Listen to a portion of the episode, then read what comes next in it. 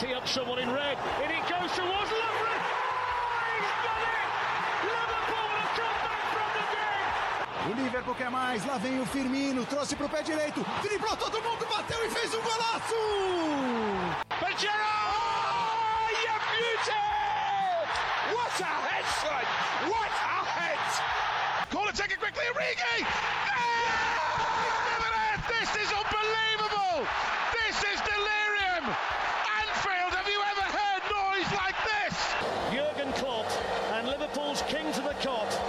Champions of Europe once again.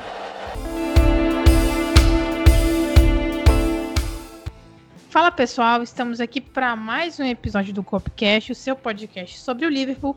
Eu sou a Carol Vago, falo diretamente do Rio de Janeiro e nós estamos aqui com um episódio diferente para vocês nessa data FIFA. Voltamos com o nosso quadro de perguntas do público. Nós vamos responder as perguntas que vocês deixaram lá no tweet de divulgação do episódio. E para falar com vocês no episódio de hoje, eu estou aqui com o Juan Herbas. Juan, muito bem-vindo novamente. Fala, Carol. É, é um prazer estar participando aí novamente. E vamos para esse episódio aí que faz um tempinho já que não acontecia. Estou muito animado.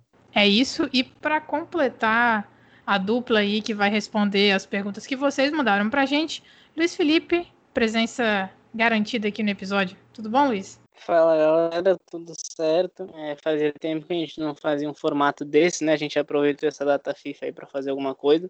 E assim, eu não sei se vocês perceberam, mas a Carol na apresentação já deu um migué, que ela falou que a dupla vai responder, mas não, a gente vai apertar ela para falar algumas coisas também, pode ter certeza. Então, depende, depende. Se tiver ficando muito longo o episódio, a gente deixa para próxima aí, quem sabe.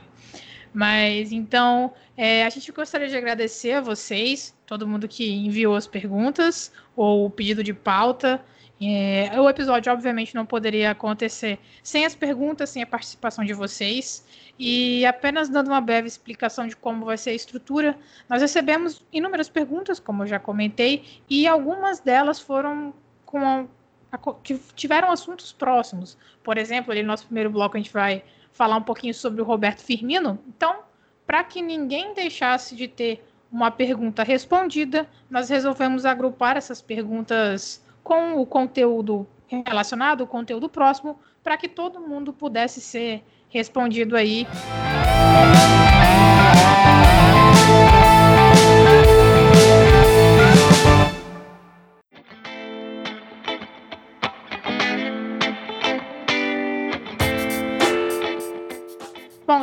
Começando então agora os nossos blocos de respostas às perguntas. O nosso primeiro tema foi um tema que foi perguntado pelo Matheus Ampieri, o Renan Lira e o Cassiano Lucas. Todos eles enviaram para a gente perguntas relacionadas a Bob Firmino.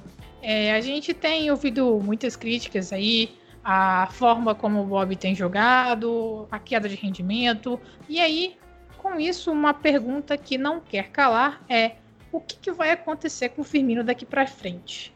É, o Matheus, o Renan e o Cassiano enviaram perguntas perguntando exatamente se a gente acredita que o Bob pode voltar a ter um bom futebol ou se talvez o tempo dele com o Liverpool já acabou.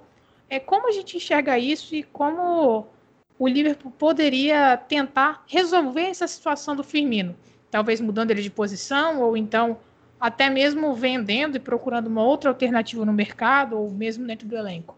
É uma temporada complicada para o Firmino, acho que não dá para negar isso. A temporada do Firmino é ruim, ele até teve alguns momentos de brilho, é, alguns momentos de importância, mas no geral é uma temporada ruim, como para todo o Liverpool. E eu acho que a quebra no sistema, assim, o, o Liverpool que a gente conhecia a temporada passada não existe, a gente já listou exatamente vários episódios os motivos pelo quais o Liverpool não existe mais, e quem mais sofre é o Firmino, porque se ele é o cara que conduz o sistema, quando esse sistema quebra, ele, ele é quem é mais afetado. Mas, assim, eu acho que é uma temporada muito incomum para gente tirar, a gente tirar decisões assim, a gente tirar conclusões dessa temporada. Acho que eu gostaria de ver o, o Firmino num Liverpool atuando de novo em alto nível para ver se ele consegue retornar ao bom nível de futebol. É, eu acho que a chegada do Jota deu uma aliviada nisso. O Jota é, chegou muito bem, está é, muito integrado à equipe.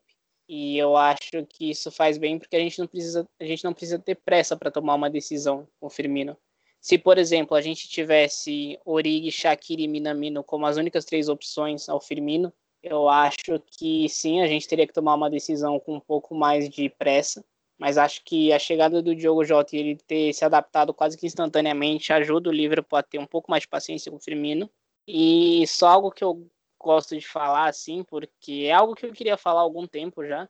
Pensei se fazer isso como thread no Twitter, se usava o espaço aqui para falar, mas assim, eu não gosto da, do revisionismo histórico que tem acontecido, acontecido com o Firmino, porque é óbvio que a temporada é ruim, acho que ninguém pode negar isso, mas por causa dessa temporada ruim já saiu gente de uma porrada de lugar falando que ele não joga desde 2018, não sei o que, que temporada passada ele já não estava jogando bem e tal.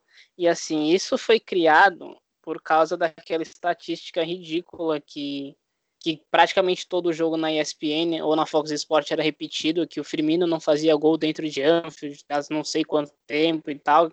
Obviamente, um, algo que tinha muito mais a ver com a casa do que outra coisa. E assim, isso era repetido todos os jogos, todos os jogos, todos os jogos e ficava na cabeça do torcedor. Foi algo, isso criou uma temporada ruim do Firmino, temporada passada que não existiu. O Firmino foi o nosso líder em gols fora de casa na temporada da Premier League passada. É, ele teve momentos de em, extrema importância. Ele ganhou jogos para a gente, jogos como contra o Wolves, contra o Crystal Palace, contra o Tottenham na casa deles. Tem aquele jogo contra o Leicester brilhante depois do Mundial. Tem o próprio Mundial, que ele é o melhor jogador do time. E em casa, mesmo sem fazer gols, ele tem aquele jogo contra o Southampton, que ele dá um hat-trick de assistências. Ele entra contra o Newcastle naquele jogo que o Origi se machuca, que muda o jogo. A gente vira o jogo muito por causa do Firmino. A partida dele no Turf Moor contra o Burley também é ótima. O Firmino teve momentos de brilhantismo temporada passada, teve momentos de protagonismo temporada passada, onde ele foi o melhor jogador da equipe por um bom período. Então, assim, esse revisionismo histórico é algo que está me incomodando bastante há muito tempo e é algo que eu queria falar. A temporada é ruim, a gente tem que criticar a temporada porque a temporada é ruim, mas o pessoal querendo reescrever a história do que o Firmino já fez aqui no Liverpool é feio, é, é algo que me incomoda muito. E, assim, é, isso, a gente pode, a gente, eu não vou me alongar muito porque é algo que eu vou passar muito tempo discutindo e a gente não tem todo esse tempo mas assim, algo que vem desde os tempos que o Firmino foi contratado, assim, porque ele foi contratado com uma visão de muita gente, que muita gente tinha dele da Copa América com o Dunga, que ele foi muito mal. Então ele já foi uma contratação que foi meio renegada pela torcida. Ele conseguiu dar a volta por cima, mas a impressão que fica é que muita gente estava esperando esse momento onde ele ia cair de nível para começar a atacar o cara, porque simplesmente nunca gostou do jogador e é algo que me incomoda bastante. Mas enfim, é, a temporada é ruim, mas respondendo a pergunta, eu acho que ele tem um futuro. Eu quero ver é, como ele funciona num time acertado de novo. Se ele realmente não conseguir manter o nível, é, a gente realmente tem que pensar no futuro, porque ele já é um jogador que vai completar 30 anos. Então, assim, é, a chegada do Diogo Jota ajuda, o protagonismo do Diogo Jota ajuda, e a gente não precisa tomar uma decisão exatamente agora. Mas eu quero ver como o Firmino participa numa temporada normal, não numa temporada que seja tão incomum assim. E se esse nível de performance continuar, aí sim, eu acho que vale a reavaliação. É, e aí também durante as perguntas que o pessoal mandou, é, além desse ponto de como está a situação do Firmino, né? É, é importante também a gente falar que tem tido alguns rumores dele retornar para a Alemanha, ou então mais recentemente, acho que foi hoje, né? Nós vimos um rumor dele indo para o Atlético de Madrid. Então, também queria saber a sua opinião com relação a essa, esse momento do Firmino, o que você visualiza, e também se você acredita que alguns dos jogadores que estão emprestados, como Elliot, Wilson, podem ser uma alternativa ao Firmino, ou se talvez eles teriam chances em outras posições, com outras funções, não exatamente na do Bob. É, a respeito do, da temporada do Firmino e, e dessa, desse revisionismo né, que tem acontecido ultimamente, eu faço das palavras do, do Luiz às minhas também. Eu não gosto, é, me incomoda que não é só gente de fora, né? São torcedores do Liverpool, realmente também que, que, tiveram vários momentos com o Firmino que, que estão fazendo isso, estão fazendo parte disso. E fica também aí, né? A minha manifestação contra, porque não é de, de muito tempo que ele tá mal, é uma coisa muito mais recente. Inclusive, eu, vou estender um pouco isso, que, que rolou até com, com o Alisson, que o Alisson teve um fevereiro horrível, assim, mas o pessoal falou como se a temporada toda dele tivesse sido bem medíocre. E para mim não, não foi assim. Pelo menos não o primeiro semestre. Mas, enfim, é uma coisa que acontece, né? Eu acho que tem a ver, muito a ver com o imediatismo também.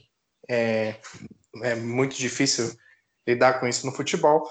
E, bom, a respeito da pergunta, eu acho que, que eu concordo também que a gente não pode fazer muitas avaliações é, e tomar de decisão, especialmente agora, né? Acho que a gente precisa esperar pelo menos mais uma temporada de time completo, né? Um elenco mais bem planejado e a gente pode ver é, como que ele vai performar. E a respeito dos jogadores que, que foram citados, né? A gente tem o, o Wilson Elliott citados e também tem o Minamino, né? Que não foi citado, mas ele também é um jogador relevante do ataque, tem emprestado. Eu acredito sim na, na, na volta do Minamino, é, não muito, né? Não cegamente, mas eu acredito sim que ele pode voltar. Mas eu também acho que, por exemplo, se o Southampton fizer uma proposta que seja bem interessante financeiramente, eu não, não sei se vai ter muita relutância nem de ser vendido. Mas eu acho que se isso acontecesse, o clube não deixaria de buscar é, algum outro jogador para compor o nosso banco de reservas. O Elliot, eu acredito que ele possa sim é, ele permanecer no, no, no Liverpool, não ser emprestado, mas eu acho que, que ele também é muito novo, apesar de ele estar tá fazendo já uma championship excelente, talvez o Liverpool queira emprestar ele para um clube da Premier League.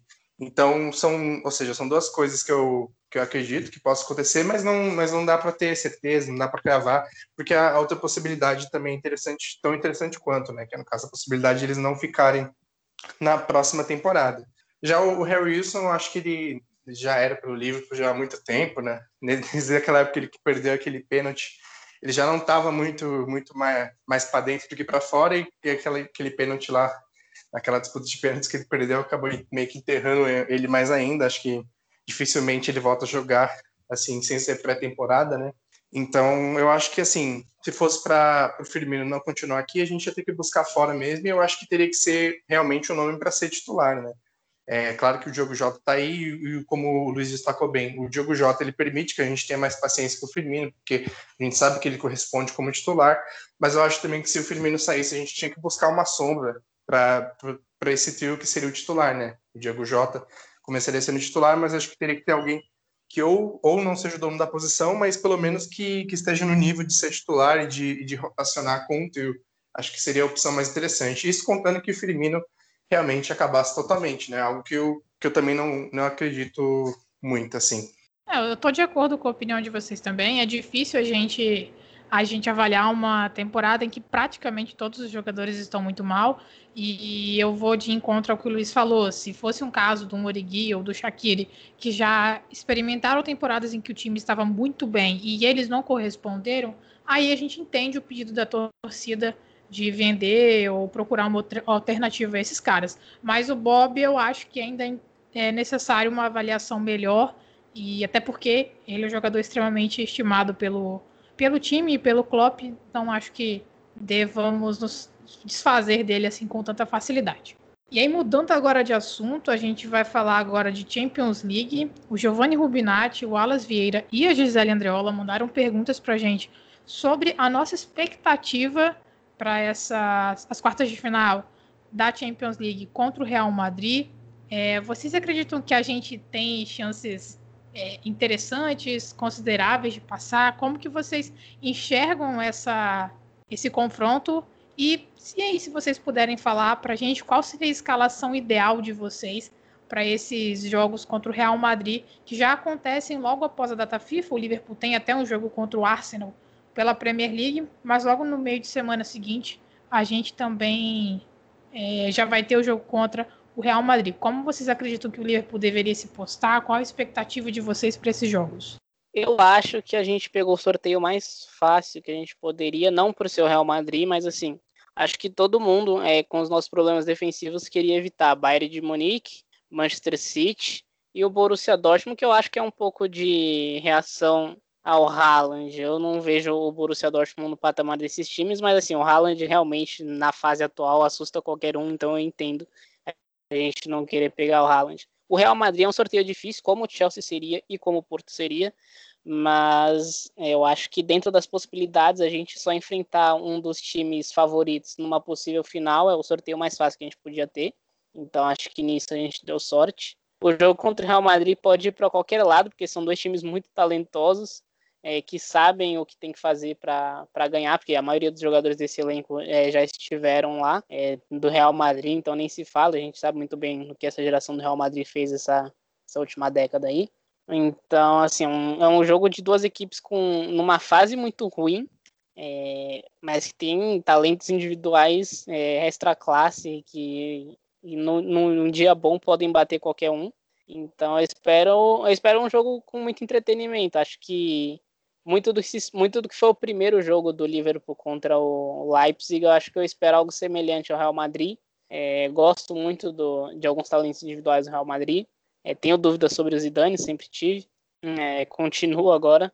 Mas aí, aí eu acho que a gente tem uma grande vantagem, né? Que a gente tem o Klopp no banco mas a gente praticamente não tem uma defesa, então é, é um jogo que tem tudo para ser ter bastante gols. Acho que é um jogo que os dois times vão ter muitas chances e eu espero um jogo com muito entretenimento. Acho que a gente tem chances boas de passar. É, honestamente, se você me perguntar, é, as chances, do, na minha opinião, as chances do Liverpool chegar numa final e cair nessa fase são praticamente as mesmas. Acho que é 50-50, acho que é jogar uma moeda para cima e escolher cara ou coroa, porque eu vejo eu vejo um, uma linha do tempo onde o Liverpool chega facilmente à final, do mesmo jeito que eu vejo uma linha do tempo onde o Real Madrid domina o Liverpool nos dois jogos. Então, assim, é, é um jogo complicado até de você ter alguma ideia, porque são dois times que estão desempenhando abaixo do, do que eles podem, mas que em qualquer momento, principalmente em ocasiões grandes dentro da Europa, são dois times de pedigree europeu gigante, são times que podem virar uma chavinha, acertar um ou dois jogos espetaculares e pulverizar o adversário. Então, você perguntou da escalação individual, da escalação ideal, isso é algo mais pro, pro nosso programa Noites Europeias que a gente vai falar. Mas eu posso dizer aqui, o que eu posso adiantar é que na minha cabeça eu imagino um 4-2-3-1. Eu imagino que se o Firmino tiver voltado de lesão, acho que o quarteto de ataque Firmino, Jota, Salah e Mané vai para campo. É, e só aproveitando também que eu acabei dando uma rateada aqui, o Bruno Diniz, nosso amigo aí também lá dos grupos de WhatsApp, também perguntou quais seriam as chances reais do Liverpool vencer a Champions. Então acho que como o Luiz falou também, é meio que 50-50, né, Juan? É, eu concordo bastante com o Luiz. Acho que o jogo contra o Real Madrid é um jogo bem justo, assim, para os dois times. Acho que os dois times se deram bem de, no sorteio, né? Vale tanto quanto o Liverpool quanto para o Real Madrid. Acho que é um jogo justo, porque são dois times que não são muito talentosos, mas não estão em um grande momento. Então, acho que se fosse para escolher assim, pelo entretenimento, eu preferia ver esses dois times se enfrentando do que, por exemplo, os dois pegando dois favoritos e os favoritos sendo os favoritos, né? Mas enfim, é, eu acho que vai ser um, muito equilibrado também. Eu acho que o Liverpool tem alguns pontos que ele pode obter vantagem sobre o Real Madrid. Eu acho que o Real Madrid é um time que ele sempre arrisca muito defensivamente e acaba, na maioria das vezes, compensando, porque é um time que tem defensores muito talentosos, é um time que tem um volante que tem um poder de marcação absurdo, mas eu acho que contra o livro, talvez eles, eles até tenham uma postura mais cautelosa, né? Inclusive, falando de postura, é, respondendo mais especificamente o que o Wallace falou é, sobre o jogo do Leipzig, né? Ele diz que a gente, no segundo jogo, a gente acabou ficando mais atrás, saindo mais no contra-ataque, né? Sem pressionar tanto a de bola. E se a gente vai jogar assim contra o Real Madrid. Eu acredito que vai ser talvez um pouco parecido com o primeiro jogo, na verdade, não com o segundo. Eu acho que no primeiro jogo a gente pressionou até que sim o Leipzig e foi quando a gente fez o gol, na verdade, que acho que a gente recuou. E aí também faz sentido o segundo jogo, porque a gente já tinha vantagem, então também não tinha muita necessidade de ficar pressionando. E eu acho que vai ser assim. Eu acho que o Liverpool, enquanto ele não tiver a vantagem, ele vai incomodar a saída de bola do Real Madrid. É, a gente sabe que o, os zagueiros são muito bons na saída de bola, mas a gente vai tentar é, incomodar todo instante, forçar o erro. Eu acho que essa vai ser a postura. Acho que sim, se a gente fizer um gol, a gente vai tomar a maior cautela possível. A gente já viu isso, né? Contra outros adversários, em outras edições da Champions League, a gente sabe que o Liverpool ele é cauteloso com a, com a vantagem. É, é o que esse time se tornou, né? Ele não é mais tão suicida, né? Como ele já talvez tenha sido em algum momento. E a respeito da escalação, eu vou dar um outro spoiler daqui. É, eu gostei muito do spoiler do Luiz, eu não sei se eu concordo, assim, é, eu, mas eu acho que pode fazer sentido do ponto de vista que eu falei que o Real Madrid é um time que se expõe muito defensivamente. Então, você também arriscar é, expor né, o nosso time e jogar com quatro atacantes para explorar o Real Madrid pode ser uma opção interessante. É, mas o meu spoiler seria que com a volta do Henderson, e claro, se o Henderson tivesse 100% para esse jogo, eu jogaria com o Fabinho na zaga e eu não entraria com o Net Phillips nesse jogo. Eu acho que o Benzema é um atacante muito inteligente e eu acho que o confronto contra o Net Phillips, o confronto direto, seria muito arriscado para a gente. Eu acho que, por mais que o Fabinho ele tenha demonstrado que no meio de campo, né, nesses últimos jogos, ele é um jogador muito dominante, mais até do que ele é na zaga. Eu acho que eu confiaria no Henderson, porque eu também acho que o Henderson é esse cara dominante no meio. É, ele se tornou esse cara e a gente sabe que quando ele ganhou o melhor jogador do ano na Premier League, ele jogou de dezembro, desde a lesão do Fabinho, até mais ou menos a pandemia, né, o início ali em março, quando o Fabinho retornou e começou a jogar bem de verdade. Ele jogou de primeiro homem do meio campo, é, ali junto com o Hinaldo também em muitos momentos, e ele correspondeu muito bem, foi um dos melhores momentos da carreira dele, então eu confio muito nele nesse sentido e eu acho que eu entraria com, com o Fabinho na zaga para esse jogo. Só pegando um, um, gancho do que o Juan falou aqui rapidinho, é que o eu não tenho acompanhado a temporada do Real Madrid, mas eu vejo muitos torcedores falando sobre. Parece que uma das grandes dificuldades desse Real Madrid, a gente vai cobrir isso no Noites Europeias, por isso que eu não quero falar tanto, mas parece que uma das grandes dificuldades desse Real Madrid é contra times que se defendem e que é um time que tem muito mais facilidade em jogo de transição. Então, eu não vejo o Liverpool recuado, mas eu vejo sim o Liverpool marcando talvez num bloco médio ali, deixando o Real Madrid é, não marcando a saída de bola lá em cima, mas começando a marcar a saída de bola aqui do meio campo e tentando o, o jogo de transição. Aí sim acho que faria sentido se a gente não entrar num 4-2-3-1, entrar num 4-3-3 sem o Firmino, porque daí a gente tem três atacantes de, de carregar a bola, de atacar a, as costas da zaga de transição. A gente viu que isso deu muito certo contra a Atalanta, que é um time que também dá muitos espaços. Então, eu, eu não vejo o Liverpool recuado, mas eu vejo sim um cenário onde o Liverpool já entra mesmo no 0 a 0 com um bloco médio ali. E acho que seria até interessante, visto que isso parece ser uma das fraquezas do Real Madrid.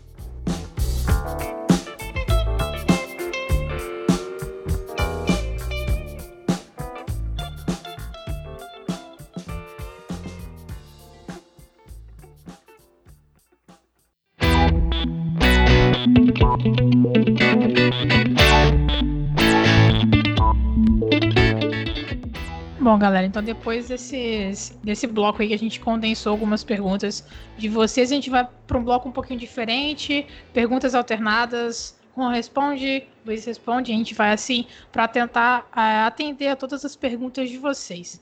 Bom, então eu vou começar é, também com o Luiz nessa aqui, que eu sei que ele gosta de falar desse assunto, que o Alas tocou, o Alas Vieira, que é a provável saída do Hinaldo, né? É, o Alas comentou que o Milner já tem idade bem avançada, isso é fato. O Ox e o Keita têm muita dificuldade de manter uma regularidade. Então, você acha que seria válido o time ir ao mercado em busca de um meia, nesse estilo que o Klopp gosta, mais jovem, mais ou menos ali com menos de 24 anos, e para tentar ir desenvolvendo, você acha que talvez seria melhor um cara mais experiente? A gente sabe que tem alguns nomes ventilados por aí. Qual é a, a tua opinião com relação a essa saída do Hinaldo? Você enxerga também alguém dentro do elenco que já possa fazer é, o jogo que o Hinaldo faz hoje pra gente? Olha, eu particularmente, apesar. Eu, eu entendi o que você quis dizer, mas não, não é um assunto que eu gosto de falar, porque eu vou chorar muito quando o Hinaldo for embora. Eu vou sofrer, vai doer bastante por alguns dias quando o Hinaldo for embora. Mas eu entendi o que você quis dizer é, e por que você jogou essa pergunta para mim. É, a gente tem alguns jogadores linkados aí que eu acho interessantes. É, tem o Sandenberg, né, que foi muito bem contra a gente na temporada passada, os dois jogos do Genk, chamou muito a atenção. Quando ele veio para o Sheffield United, a gente esperava muito dele, ele se adaptou, ele demorou um pouco para se adaptar. Essa temporada ele sofreu com lesões, mas o Sheffield já praticamente caiu, então acho que se é um jogador que realmente estava no nosso radar, é uma oportunidade de mercado muito boa.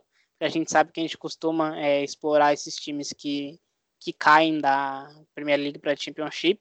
Então acho que o Sandenberg é alguém para ficar de olho. É, links de fora a gente tem o Florian Neuhaus, é, não sei se eu pronunciei certo, peço perdão, mas o meio-campista do Mönchengladbach, alguém que tem sido muito ventilado.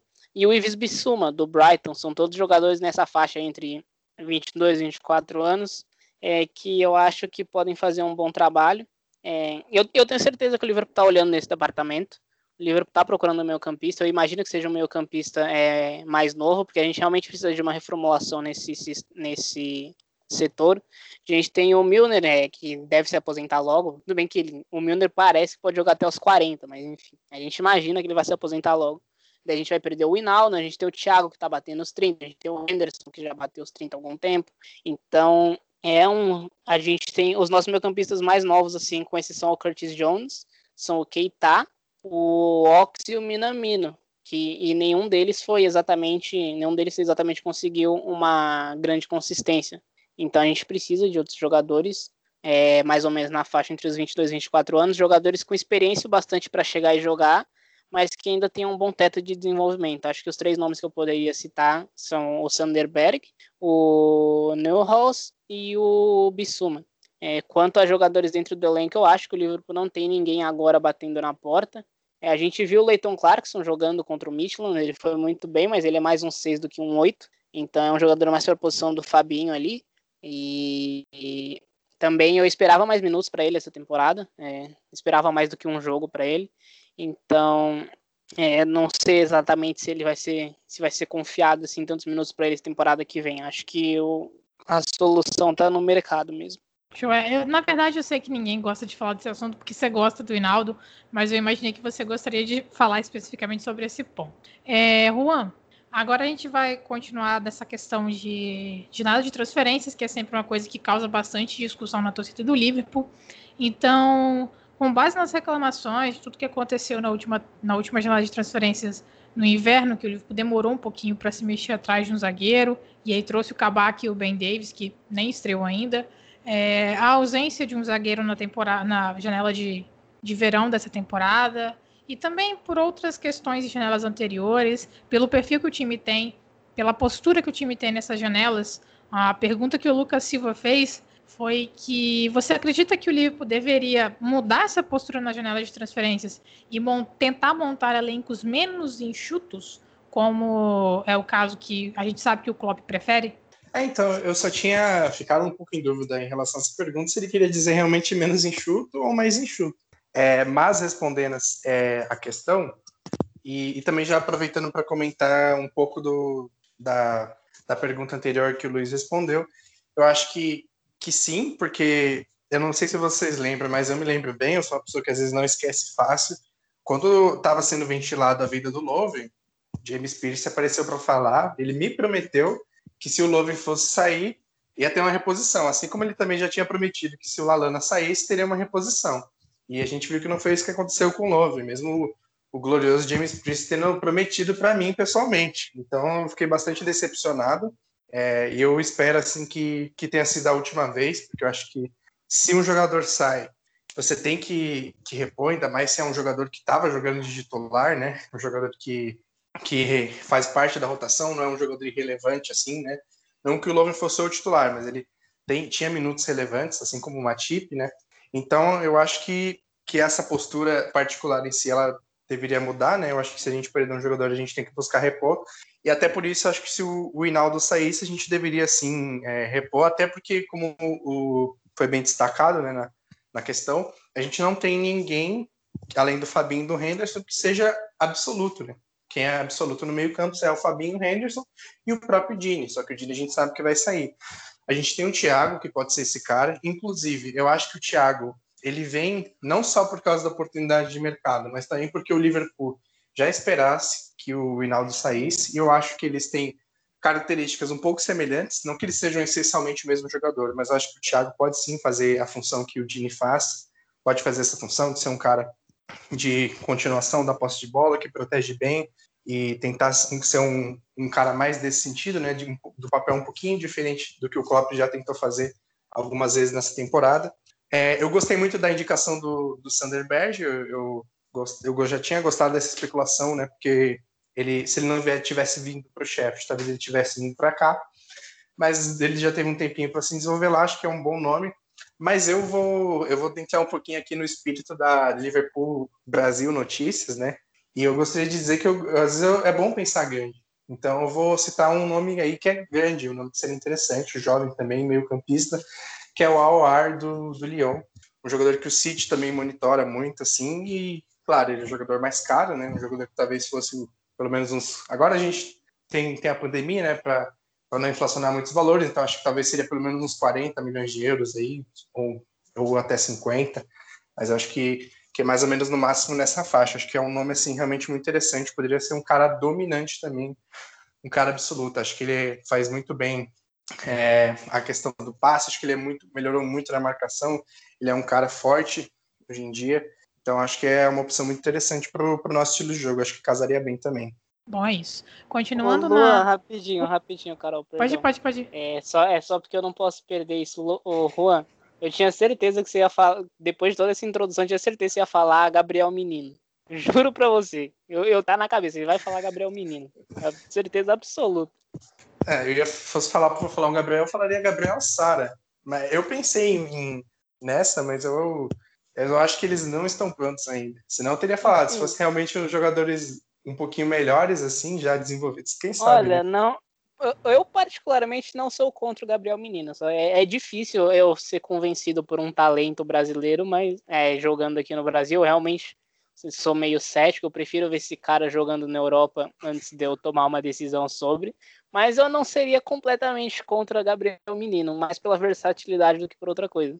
Não, calma que a gente vai falar de ataque ainda, e quando a gente falar de ataque, você vai ver que eu vou citar um nome brasileiro, aí sim. E vai ser um cara que você conhece bem. Então ficamos na expectativa para quem é o nome. Então quem estiver ouvindo já pode começar a pensar em alternativas mirabolantes. Mas antes disso, eu vou perguntar agora para o Luiz um assunto que dói todo torcedor do livro quando a gente lembra, que é a ausência do Van Dijk. O Elben Gafina, desculpa se eu pronunciei teu nome errado, é, mas estava meio difícil de, de entender lá no Twitter, é, perguntou sobre a questão do Van Dijk. Tanto sobre a ausência quanto a presença dele, a influência disso, o impacto que o holandês tem no clube. É, Luiz, como você acredita que o time deveria agir no mercado em relação a esses dois pontos, tanto com o Van Dijk disponível quanto com o Van Dijk indisponível? É, você acredita que contratar mais um zagueiro de elite e apostar num nome para desenvolver no futuro são opções opostas ou elas podem acontecer juntas é, nessa questão da zaga do Liverpool? Olha, eu não sei se necessariamente são opostas. Assim, o que eu posso falar é que a lesão do Van Dijk é realmente muito séria. E eu creio que, assim, pelo que a gente sabe, lógico que o Van Dijk é um jogador que parece, parece muito acima fisicamente, pelo menos até onde a gente conhece, é, do que a gente já viu dele, do que sai de notícia, ele parece ser um jogador muito acima do normal fisicamente. Então ele pode voltar dessa lesão voando. Mas assim, o que a gente conhece desse histórico de lesão é que assim, o Van Dijk deve voltar da temporada que vem e ele vai ter problemas de lesão. Não lesões grandes, mas assim, ele vai perder alguns jogos. Não, eu não espero que o Van Dijk jogue os 38 jogos da temporada que vem, como ele fez nas outras temporadas que ele teve. É, o Van Dijk jogou praticamente todos os minutos que ele tinha disponível de Premier League e Champions League. Era uma exceção muito, muito rara quando ele não jogava os 90 minutos em todos os jogos. Então, assim, acho que isso não dá para esperar dele. Então, ponto. A gente realmente precisa de um, de, um, de um defensor que esteja mais disponível. Porque a gente já sabe que, em teoria, a gente não vai poder contar com o Van Dijk os 38 jogos. E, de novo, eu falo em teoria porque o Van Dijk é, parece um, um outro nível de ser humano. Mas, enfim, normalmente a gente não pode esperar que conte com o Van Dijk pelos 38 jogos. E a gente já sabe que Gomes, Matip não vão aguentar a temporada. O Kabak, eu não sei se ele vai ser temporada, acho que ele ele tá mostrando bons sinais, mas ainda não é uma garantia que ele seja comprado temporada que vem. E também não acho que seja justo jogar esse peso para cima dele, porque ele ainda é um zagueiro muito jovem. A gente vê que ele ainda tem erros no jogo dele que ele precisa melhorar, mas é algo que ele vai melhorar com o tempo, com minutos. É um processo que o Gomes passou, é um processo que praticamente todo zagueiro jovem passa. Então, eu acho que a gente tem uma decisão para tomar, de fato. É, eu investiria sim num zagueiro. É, já, já quero falar de cara, esse zagueiro não seria o Koulibaly, porque eu tenho certeza que, que é o sonho da torcida, mas não, acho que a gente não tem que investir outro zagueiro perto da casa dos 30, muito menos um que vá custar o dinheiro que o Koulibaly custaria. Mas eu acho que tem que achar um meio termo ali entre o jogador jovem e o jogador já mais experiente, mas que não esteja batendo os 28, 30 anos. Eu acho que o Botman do Lille seria, foi um jogador que foi especulado aqui, ele seria uma boa opção. É, ele seria um jogador assim meio nesse meio termo. É, O Joe Gomes a gente também não sabe como volta, porque é a terceira lesão séria dele. A gente sabe que ele provavelmente vai ter mais alguns problemas com lesão também. A gente sabe que o Gomes não é um jogador que volta é, sempre em forma das lesões, então assim, ele demora um pouco. É um jogador que precisa de constância em minutos para começar a performar. Então, se o Joe Gomes ficar entrando aqui e ali, ele vai cometer algumas falhas, a gente conhece. O Joe Gomes é um jogador que precisa estar tá jogando minutos constantes para conseguir essa consistência que a gente sabe que ele tem. E quando ele atinge essa consistência, ele é um jogador espetacular. Só que a gente tem que conviver com algumas falhas quando ele está fora de forma, que é normal. Então, o Liverpool está numa posição delicada. Eu contrataria sim outro zagueiro.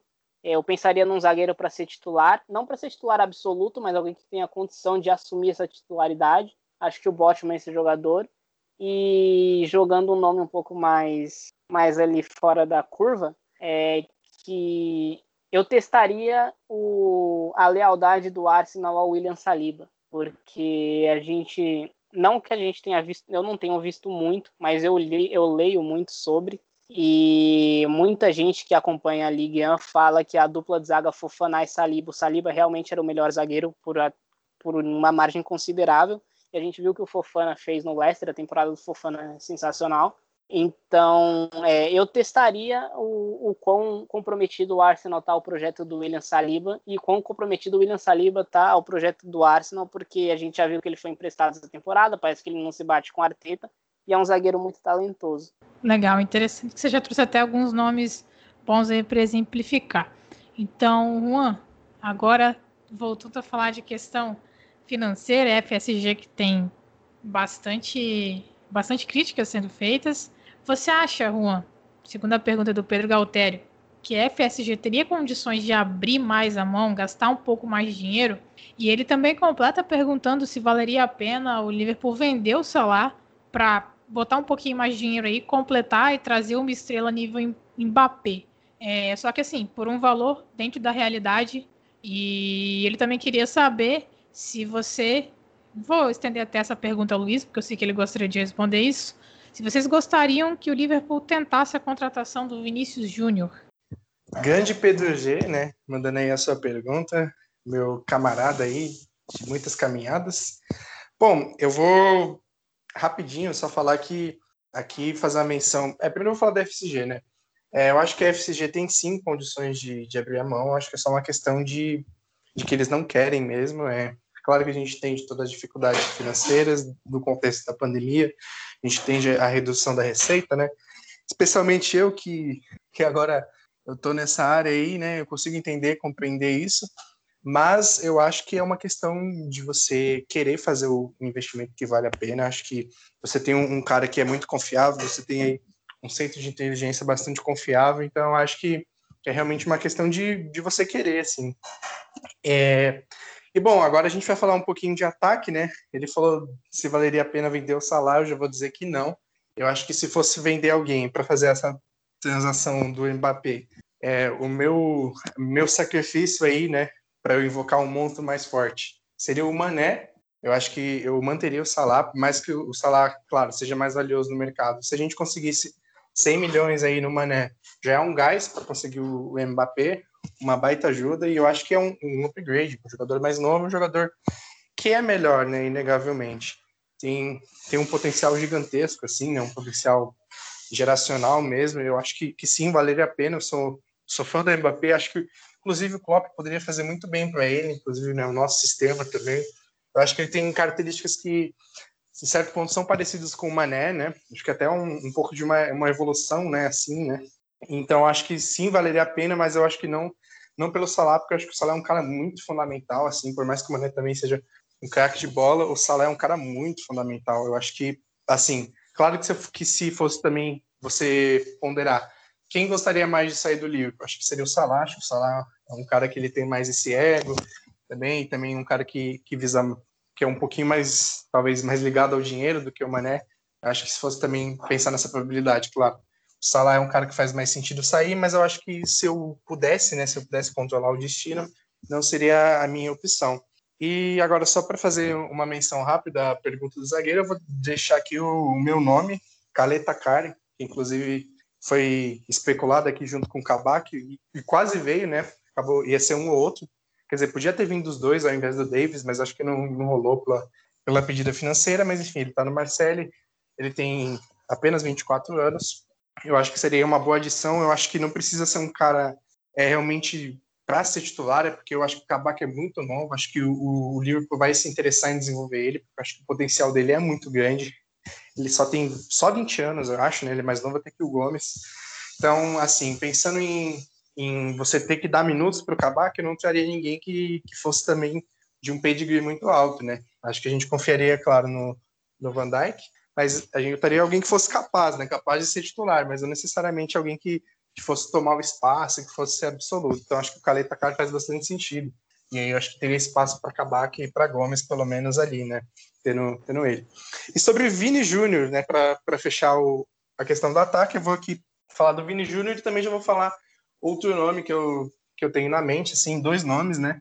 É, bom, eu acho que eu não traria o Vinícius Júnior, por mais que talvez ele ele não, não estivesse tão caro agora assim, né? Ou não, né? Vai saber o quanto, o quanto que o Real Madrid valorizaria ele. Ainda tem essa questão, mas se fosse excluir os valores financeiros, eu acho que ele pode sim, poderia sim render assim no livro. Acho que o Klopp é um, um, cara totalmente capaz, mas eu tenho muitas dúvidas. Então, se fosse para escolher alguém do Real Madrid, eu escolheria o Rodrigo, não o Vini Júnior. Assim, eu acho que o Rodrigo ele tem um, um pouquinho mais de, acho que combina um pouquinho mais com o livro, especialmente porque ele é um finalizador superior ao Vini Júnior. Acho que isso aqui para o Liverpool seria essencial, né? Por mais que a gente não, não sabe, né? Por quanto tempo a gente vai jogar sem um, um striker de verdade, né? Um cara que é realmente goleador, né? Ao invés do Firmino. É, mas eu acho que seria essencial que o, que o ponto ele fosse um, um, cara mais familiarizado com as redes, né? Não é o caso do Vini, por mais que eu goste dele. E outro nome aqui que eu vou falar, né? Que esse sim o Luiz também conhece bem, além do Rodrigo, que eu acho que é a, que já veio vem sendo especulado, né? E são fontes brasileiras, então eu não, tão, não dou tanto descrédito essa especulação. Acho que ela pode até fazer sentido, apesar de ser algo bem inusual. Mas seria trazer o Ângelo. Claro que o preço está muito caro, mas se a gente conseguisse diminuir um pouco isso, trazer o Ângelo, menino de 16 anos da base do Santos, para integrar nossa base. Pelo pouco que eu vi dele, assim, eu fiquei muito, mas muito surpreso. Eu acho que assim ele é o próximo grande jogador do Brasil mais até que Vinícius Júnior e que Rodrigo. Eu acho que, assim, se fosse para escolher um cara que é o melhor depois do Neymar, se fosse apostar as minhas fichas, assim, se pudesse apostar em um, eu apostaria no Ângelo. Sério, o que eu vi desse menino, assim, é muito, muito, muito fora da curva. Qualquer coisa que eu vi no Brasil nos últimos tempos. Eu acho que nem o Vini Júnior foi tão fora da curva igual ele, para mim. Essa é a minha, minha opinião. Acho que valeria a pena. E só completando a informação, o Kabak completou 21 anos agora dia 25 de março, alguns dias antes da nossa gravação, e o Gomes vai fazer 24 anos agora em maio. Luiz, Vinícius Júnior. Primeiro eu sabia que essa ia voltar para mim, mas antes é, eu só quero falar um pouco sobre o Ângelo, porque o Luan falou que eu conheço ele bem, de fato, acho que o Ângelo é um jogador muito diferente. Só que, assim, ele tem 16 anos, acho que não dá. Eu, eu, achava, que ele, eu achava que o Juan ia falar o Caio Jorge, porque o Caio Jorge é um jogador muito moldado nos modos do Firmino quando ele falou que eu conheço, assim, e tal, achei que ele ia falar o Caio Jorge. Mas, enfim, é, o Ângelo é um jogador muito diferente, e só que ele ainda tem 16 anos. Acho que é algo pensando para o futuro. Se a gente conseguir, seria ótimo, mas é algo pensando para o futuro. O Vinícius Júnior é um jogador que sou absolutamente fã, fã demais, muito, muito fã do Vinícius Júnior. E eu adoraria ele no Liverpool, só que eu acho que ele combinaria melhor num, numa evolução do sistema. Acho que o Vinícius Júnior não é o ponta que a gente está acostumado, o ponta goleador que ataca as costas da zaga. O Vinícius Júnior me lembra bastante o Hudson Odoi, para quem acompanha o campeonato inglês aqui. O Hudson Odoi é um jogador que tem muito mais tem muito mais afinidade com a criação de jogo e com o ganho de território, pelo drible, carregando a bola. São dois jogadores que são pra, praticamente não, eles são elite, principalmente pela idade deles. São jogadores que carregam a bola muito bem, que conseguem criar é, espaço pela zaga é, atacando elas de frente e não atacando é, as costas. São jogadores que com a bola criam muito e que conseguem criar disrupções assim pelo, pelo campo. Então, eles são mestres em bagunçar a defesa, é isso que eu tô para deixar mais claro. Assim, eles são mestres em, em criar bagunça na defesa. Se a defesa tá arrumada, eles vão lá e desarrumam, é isso. Podem não ser grandes goleadores, mas são jogadores que são dribladores de elite, são criadores de elite. Então, é, para um, um sistema com centroavante mais fixo, assim, um jogador de centralizado para atacar as costas da zaga, eu acho que sim, seria uma, uma ótima ter o Vinícius Júnior aqui, mas é mais para uma evolução de sistema do que porque a gente tem agora. E só para falar rapidinho do, da questão Salah e Mbappé, é, eu entendi a pergunta, só que eu acho que o, o, exemplo do Mbappé não é o ideal, porque o Mbappé a gente vai conseguir de graça em 2022. Acho que não valeria a pena nenhum, nenhum esforço assim, para perder ninguém do trio, porque tudo bem, Mbappé ainda vai ser muito caro o salário, mas é algo que dá para ser coberto. É, não, é, não vai ser uma transferência de 200 milhões, então acho que não precisa sacrificar ninguém. Mas a ideia de sacrificar um jogador é, do trio para uma estrela maior, eu também concordo que o Mané seria o, o a vítima. É, então, já partindo para a próxima, também continuamos falando de ataque. Pergunta do nosso amigo Felício Wallace. Luiz, essa é para você. É, especulações dos últimos dias, a gente sabe que é só boato. Particularmente, eu nem sei de onde esse boato veio, mas falou-se sobre Harry Kane no Liverpool. Você acha que seria viável? Poderia dar certo? O que, que você pensa sobre isso? Quando eu vi essa pergunta na pauta, é, eu, come... eu montei uma lista de coisas que eu prefiro fazer antes de ter que torcer para o Harry Kane com a camisa do Liverpool. Então vamos lá. São são coisas que, vou repetir, coisas que eu prefiro fazer antes de ter que torcer para o Harry Kane com a camisa do Liverpool, porque eu não quero ele aqui de jeito nenhum. Eu preferia sair em tour pelo país como grupo oficial do Nego Di, acompanhando de perto todos os seus stand-ups do palco. Eu preferia ouvir um álbum completo do Vitão, onde ele faz covers de músicas do Racionais MC. Eu prefiro bater meu cotovelo numa parede de chapisco.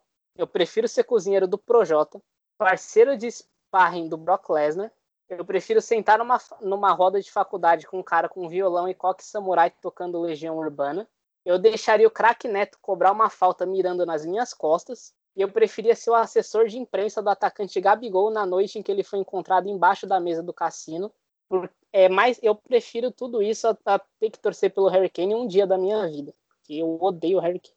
Então é só isso. Não, não tem tática, não tem técnica, não tem preço, não tem coisa nenhuma na minha resposta. É só puro ódio que eu sinto aqui dentro do meu corpo. Ah, essa lista foi incrível. Juan, você gostaria de completar alguma coisa com relação à pergunta ou você também só vai citar mais alguns pontos que você gostaria de fazer antes de ter o Harry Kane no livro? Eu prefiro Mourinho no livro, prefiro que as páginas do Twitter do, do Liverpool formem a nova comissão técnica.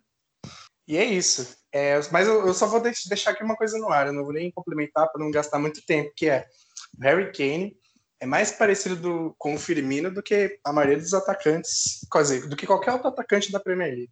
Só vou dizer isso. Isso é verdade, isso é, isso é inegável.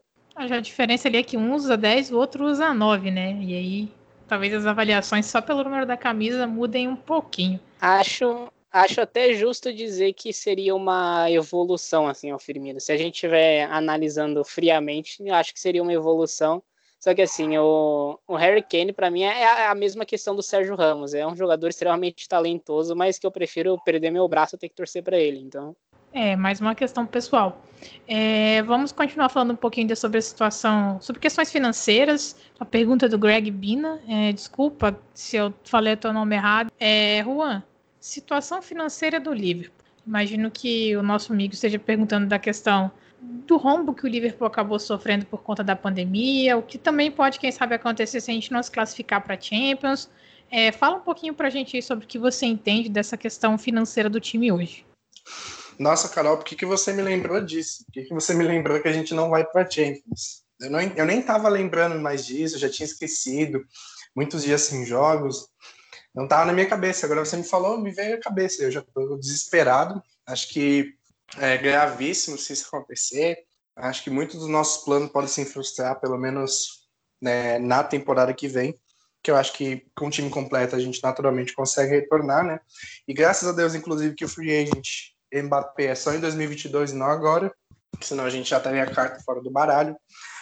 Mas enfim, é, nem, nem tinha lembrado disso. Acho que, que aí se viesse seria uma coisa preocupante. Acho que talvez a gente não conseguisse ser muito agressivo no mercado, teria que se contentar com oportunidades tipo o Sandberg, né? Então, realmente é, é, um fator muito preocupante, junto com a, a, questão da pandemia. Acho que a gente teve sim uma grande perda de receita, como eu mesmo falei, e acho que isso gerou dificuldades, mas claro que acho que a, a postura da FSG, FSG, sempre foi bastante conservadora em, em, relação a isso. Não que eu acho que eles estão puramente errados, mas eu acho que, que eles não foram muito flexíveis, né? Eles não, não analisaram também o, o contexto dentro do clube.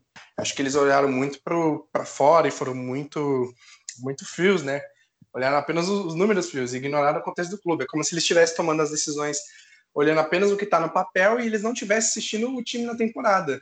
Eles só estivessem vendo, recebendo números, assim. Eles não estivessem olhando assim o contexto e buscando conversar ali e tal com o pessoal que realmente está no dia a dia. Então, acho que, que a, a situação financeira não é a mesma de antes, mas acho que, como eu falei, tem muito do, de ser uma questão de querer. Acho que foi muito uma, um negócio de ter um olhar muito técnico e realmente pouco de, de análise de contexto. Acho que às vezes isso falta também no, no mundo financeiro. É, o Juan já falou muito dessa questão do contexto, né? E esse contexto vai ser até importante para o Luiz responder a próxima pergunta, que vai para ele, pergunta do Vitor. É, tendo em vista que a próxima temporada também vai exigir muito, muito fisicamente, um grande esforço físico, a gente sabe que vai ter outras competições aí também no meio da temporada, como a Copa Africana de Nações. É, também com o calendário apertado, o que, que o Liverpool deve fazer, Luiz, para que as coisas aconteçam de forma diferente da última temporada, que a gente para evitar esses problemas. E o que, que você acha que o Liverpool vai ser de fato capaz de fazer, levando em consideração todo esse contexto e essas possibilidades financeiras do Liverpool para a temporada que vem?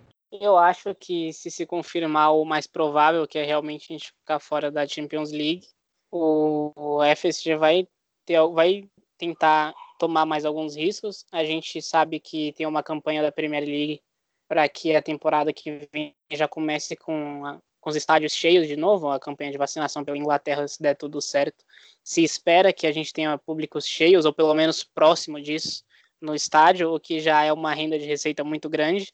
A gente sabe que o Liverpool já, já soltou esses dias que tem planos para voltar à venda de carnes de temporada. Então, assim, acho que dá um pouquinho mais de flexibilidade para a gente arriscar no mercado. Acho que o que, a, o que a gente não tinha de flexibilidade essa temporada, a gente pode ter na próxima é, não ficar não ficar na Champions League vai não chegar na Champions League vai ser um problema. Acho que corta bastante as receitas do time mas que pode até custar alguns jogadores importantes aí. Não acho que vai ter um grande desmanche não não vejo um grande desmanche no Liverpool mas acho que um ou outro jogador importante talvez queira sair. Acho que é não, não vejo um grande desmanche para ser sincero. Mas acho que o que o Liverpool pode fazer diferente é, tem, não, não agir tanto dentro do, do limite. Porque assim, a gente vê aqui, eu não vou correr disso, eu, eu, eu já acertei muita coisa, do mesmo jeito que eu já errei muita coisa, e é por isso que eu tô aqui falando e não trabalhando no clube de futebol. Mas assim, eu defendia a contratação do Thiago e a não contratação de um zagueiro, porque a contratação do Thiago é, possibilitava o Fabinho jogar na zaga, e a gente tinha é, nominalmente quatro zagueiros no elenco. Mas foi uma decisão que, graças à lesão do Van Dijk, que era realmente imprevisível, perdeu o Van Dijk pela temporada toda, foi uma, foi uma lesão que deixou a gente muito no limite. A gente a gente, a gente teve a experiência do pior caso possível, o que dificilmente acontece, mas quando acontece realmente fica feio.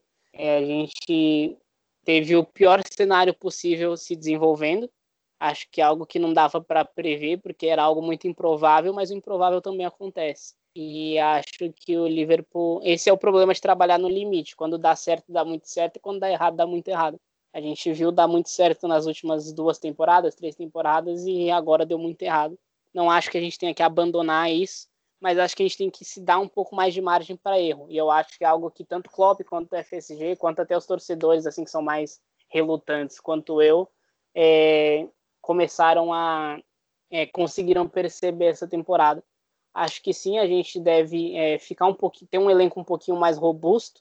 Não necessariamente fazer um elenco de 26 jogadores, mas assim, é, ter pelo menos três ou quatro opções sólidas ali para uma posição. É, e quando eu falo sólida, não, não é ter quatro Trents, não é ter, não é ter quatro Van Dykes, não é ter, ter uma dupla de zaga de Van Dyke Koulibaly ou de, sei lá, Van Dyke Manolas. Mas é, é ter, assim, é, jogadores que podem entrar e manter um nível aceitável, mas principalmente manter uma estrutura aceitável. Porque a gente viu muitas vezes a gente tendo que mudar o estilo de jogo por causa do Netfield, mudar o estilo de jogo por causa do Reese Williams, e quando a gente não mudava, a gente sofria. Então, acho que é encorpar o elenco com jogadores que realmente são, são aptos a jogar o tipo de futebol que a gente quer. Porque a gente, a gente tem muito sentimentalismo. Eu mesmo, como torcedor, eu, eu, eu me sinto muito. É muito complicado me desfazer, especialmente desse grupo, porque esse grupo em especial deu muitas coisas pra gente. Mas, assim, é, se a gente estiver fazendo uma análise é, fria, acho que não tem mais espaço para jogador como Origi, não tem mais espaço para jogador como Shaqiri, não tem mais espaço para jogador como Nash Phillips, não tem mais espaço para. Acho que até o Neco Williams, para ser sincero, assim, foi um, foi um experimento que eu achei válido. Eu acho válido ainda, não acho que a carreira do Neco Williams acabou aqui, mas é um jogador que daqui para frente pode se beneficiar mais do empréstimo do que ficar aqui, sabe? Então, assim, é, é buscar jogadores que, não, que a gente não precise alterar o sistema de jogo, não que eles necessariamente tenham que ser a altura da, do titular, porque é muito difícil a gente achar reposição assim sem ter um poço infinito de dinheiro igual o Manchester City. Mas é, ter jogadores que a gente não precise fazer concessões no estilo de jogo, mesmo que o, que o nível seja mais baixo.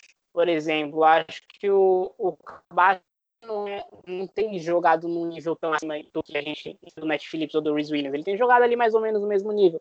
Só que ele é um jogador que, por característica, permite a gente a, a ter, tomar muito mais riscos do que uma dupla zaga com o Nat Phillips e com o Rhys Williams, ou até mesmo com o Nat Phillips e o Fabinho, que não é da posição, e daí a gente tem que fazer algumas outras concessões também.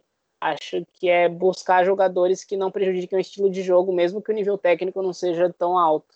Acho que é a grande lição dessa temporada aí, porque muita gente fala de plano B, ah, o livro precisa de um plano B, ah, o livro precisa de um plano B, mas a gente viu essa temporada que a grande o grande problema que a gente teve foi quando a gente teve que fugir do que a gente faz tão bem, porque os jogadores que a gente tem não conseguem, na reposição, não conseguem desempenhar o que os titulares conseguem.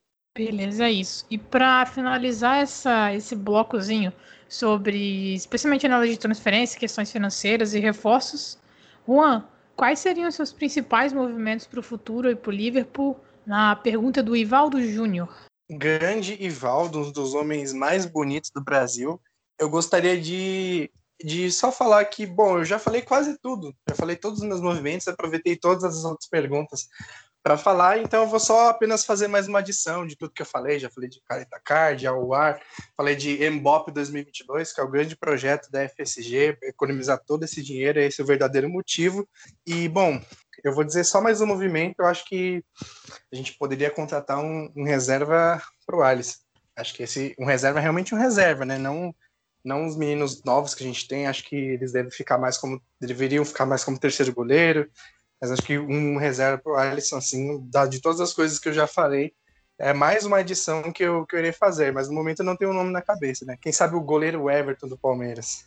Talvez eu esteja indo contra tudo que eu falei no segmento anterior, mas eu acho que o Keller não fez nada que que prejudicasse ele ali como segundo goleiro. Acho que, acho que no mais ele se estabilizou como segundo goleiro, na verdade. O problema, acho que é que a gente tem dois goleiros que se machucam muito, né? Tanto o Alisson quanto o Keller vira e mexe estão fora por algum motivo, então talvez sim seja para se pensar num upgrade, não no Alisson, porque pff, onde a gente vai achar upgrade pro Alisson? Mas ter pelo menos um segundo reserva que esteja disponível os 38 jogos, não sei. Mas assim, acho que em termos de qualidade, acho que não, não tem muito o que reclamar do Keller, acho que ele faz muito bem. Mas tá aí algo que eu não tinha pensado, porque realmente a gente já perdeu o Keller por alguns jogos essa temporada. Compensação, Adriano tava ali todo santo jogo, né?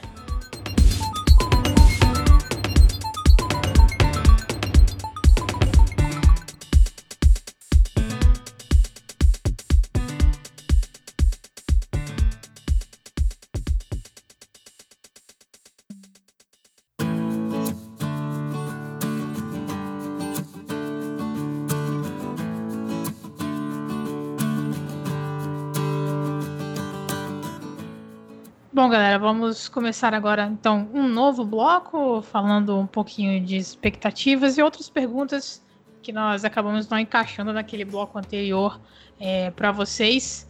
Começamos já a falar da próxima temporada, temporada 2021-2022. Pergunta do Giovanni, lá do Liverpool Press Brasil.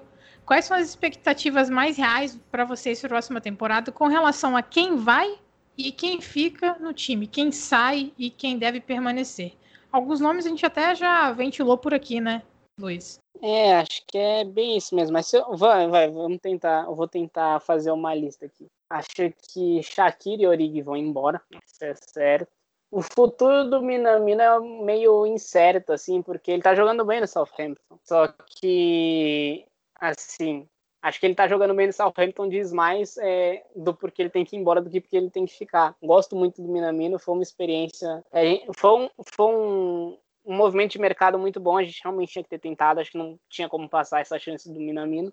Ainda acho que ele tem um futuro aqui, mas acho que ele está numa posição assim similar à do Brewster. Acho que o Klopp ficaria feliz dele ficar, mas que se ele conseguir vai 20, 25 milhões pelo Minamino, acho que ele não recusa, porque o Minamino também precisa jogar, até porque ele já tem 27 anos. Mas assim, acho que Shaquille e Origi são o Minamino talvez vá embora.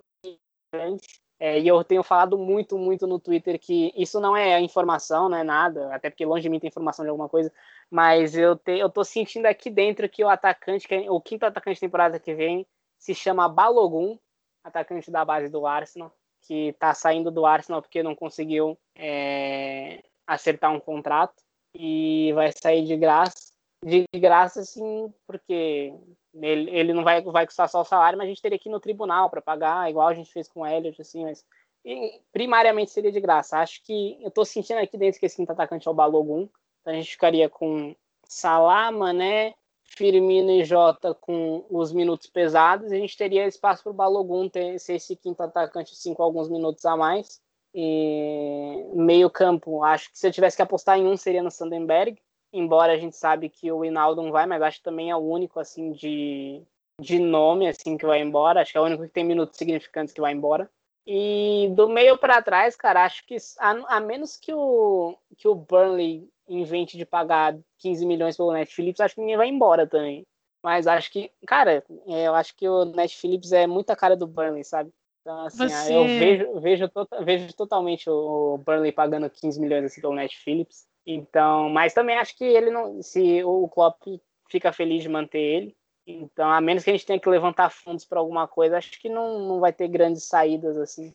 Você acho não que acredita que, por exemplo, é, dado aqueles exemplos que a gente já falou de zaga, talvez Matip não esteja saindo também? O Matip é complicado, porque assim, a gente sabe que tanto o Klopp é sentimental quanto o Michael Edwards é um pouco cabeça dura, assim, a gente gosta dos negócios que ele faz, ele é um monstro por causa disso, mas assim, ele já deixou de vender jogadores por, por não chegar no preço que ele acredita que esse jogador vale. E a, o Matip está numa no momento da carreira onde ele é muito bom, muito bom mesmo. É, ele ele não chega a ser world class, mas ele tá ali, tipo, na, na porta, batendo para ser world class, e quando e em dias bons ele realmente é, consegue exceder esse nível, mas acho que ele tá ali bem, bem na porta ali para ser world class, só que devido à idade dele, é, ao histórico de lesões e o fato de o fato dele não ter um contrato tão longo assim, acho que não vai ter um jogador que pague o que o Matip joga, o que o Matip vale pela bola que ele joga. Então acho que não vejo o Klopp se desfazendo dele, muito menos o Michael Edwards por isso. Acho que seria um movimento a se considerar, mas acho que por todos esses fatores assim, a gente não vai achar um jogador que a gente não vai achar um time que vai pagar o que o Matip joga de bola. A gente vai a gente vai achar um time que queira pagar pelo que o Matip joga esporadicamente e pelo que ele vai ter que conviver com as lesões. Só que isso não é um negócio que o Liverpool costuma fazer. O Liverpool tenta, sempre tenta extrair ao máximo. Então, tipo, não vejo o Matip saindo por menos de 35, 40 milhões. E eu tenho absoluta certeza que nenhum time vai pagar isso. Então, não pela qualidade dele, mas pelo histórico que a gente conhece. Então, ele tá meio que numa encruzilhada, assim. Acho que ele fica. Acho que os jogadores que realmente vão ser usados para fazer dinheiro são Shaqiri Origi, Harry Wilson, talvez o Nash Phillips, porque ele não se encaixa no sistema de jogo, é... Minamino é uma incógnita, mas acho que se vier uma proposta boa, acho que acho que o Liverpool vende. São cinco jogadores aí. O Marco Gruit também, que vai voltar de empréstimo do Porto. Então, assim, são seis jogadores que dá para levantar pelo menos uns 100, 120 milhões se forem bem vendidos. É... tem o Tayo Awoni também, que já foi que vai ter contrato, vai voltar do, do União Berlim, está tentando lembrar o time, o próprio Karius, tanto o Tayoni quanto o Karius vão voltar do União Berlim. Então, assim, são jogadores que podem tirar de pelo menos a 8 a 10 milhões também para o Liverpool. É... Mas, assim, de nomes grandes, acho que não, não dá para esperar saída de ninguém. Acho que só do Winaldo, que é de graça. Mas nomes grandes, assim, eu não vejo muita gente saindo. A gente vai pegar esses jogadores que não tem muitos minutos e vai usar para fazer dinheiro. Acho que dá para tirar uns 120 aí, pelo menos, se forem bem vendidos, claro. Certo. Então, Juan, aproveitando que você não estava aqui no nosso último, episódio, que nós comentamos bastante com relação às expectativas do livro para o fim da temporada, por conta dessa pausa aí, a classificação na Champions e a situação mais clara agora na Premier League, que uh, a gente já tem vários jogos, vários, a maioria dos times já está com a mesma quantidade de jogos ali, pouquíssima diferença. É, pergunta da Mônica Luiza, nossa amiga, e também da Jordanpool, desculpa, não lembrei o teu nome. É, quais são as suas expectativas para o restante da temporada? E aí, brevemente, falar sobre o que, que você acredita que vai acontecer na Premier League e na Champions. Bom, só queria dizer que com 120 milhões dá para trazer Awar, Caleta Car e Mohamed Kudus, grande craque do Ajax. Bom. É... Você tá, você tá parecendo o Lucas, para quem acompanha o Copcast aqui, vai lembrar do episódio com a Ajax que a gente fez com o Lucas. você tá igualzinho o Lucas naquele rolê que ele passou o dia inteiro falando pra gente Shakira e Mandzukic e Lozano. É, é exatamente é, a mesma coisa. Awar, Caleta K e Mohamed Kudos. É, esse agora é meu é. novo bordão para a próxima temporada. Eu, eu não quero ouvir desculpa de dinheiro, hein? E eu, inclusive, eu, ia dar agora um salve pro Luquinhas, se caiu, nosso salve pro Luquinhas, mandou sua pergunta também no bloco anterior. E eu gostaria de dizer que o Luiz, só rapidinho também, o Luiz esqueceu da, do principal, do principal, da, da, da verdadeira incógnita que, fica no, que ficaria no livro ou não, né? Se ficaria no livro ou não, que o nome dele é Mohamed Salah. A gente sabe que o Mohamed Salah ele tem um, um status de craque de a nível mundial que eu acho que só o Van Dijk conseguiu, mas o Van Dijk, assim, a gente sabe da lealdade dele. Assim, por exemplo, como a gente sabe da lealdade do Mané e do Firmino, mas assim, eu vou dizer aqui que o Salah nunca declarou lealdade ao livro, pelo menos eu não lembro. E se ele, se ele declarou, eu não confio nas palavras dele. Acho que ele é um cara que gosta muito da mídia. Acho que ele é também é um cara que é muito inteligente. Também ele, claro, jamais falaria algo negativo, né? Mas eu, eu não confio no Salah. Eu vou dizer isso aqui. Eu acho que o Salah ele se considera um cara muito importante para ficar fora da Champions League, por exemplo.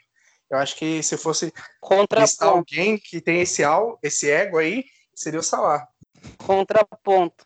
É, o Salah pode nunca ter declarado é, amores ao Liverpool, mas sabe quem declarou?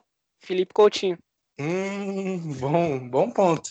Mas é, é isso só, piora a situação, né? Quem, quem declarou saiu, imagina quem não declarou, meu. E agora respondendo a pergunta das expectativas, as piores possíveis, que é a gente ficando fora da Champions League, a gente tomando um cacete do, do Real Madrid. e eu acho que é difícil você ser otimista nessa temporada, porque toda vez que eu fui otimista, acabou acontecendo uma coisa pior. Então, nem vou é, tentar né, a ser otimista dessa vez. Eu vou ficar ali no pezinho no chão, quietinho, assistindo o jogo. Se passar, passou. E se pegar o Chelsea ou o Porto, a gente não é favorito.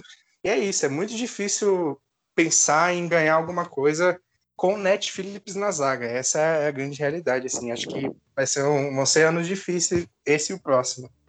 É o Porto de Sérgio Conceição na final da Champions League, dando nó no Guardiola. Ó, ele, ele já deu nó no Guardiola, né? E teve até treta entre os dois. O Guardiola não gostou muito. O Sérgio Conceição também deu uma resposta para ele. Acho que era uma prévia do que vai acontecer lá na final. Não, não, espero que não. Espero que a gente vá para a final e ganhe, mas quem sabe, já que o Luiz tocou nesse ponto.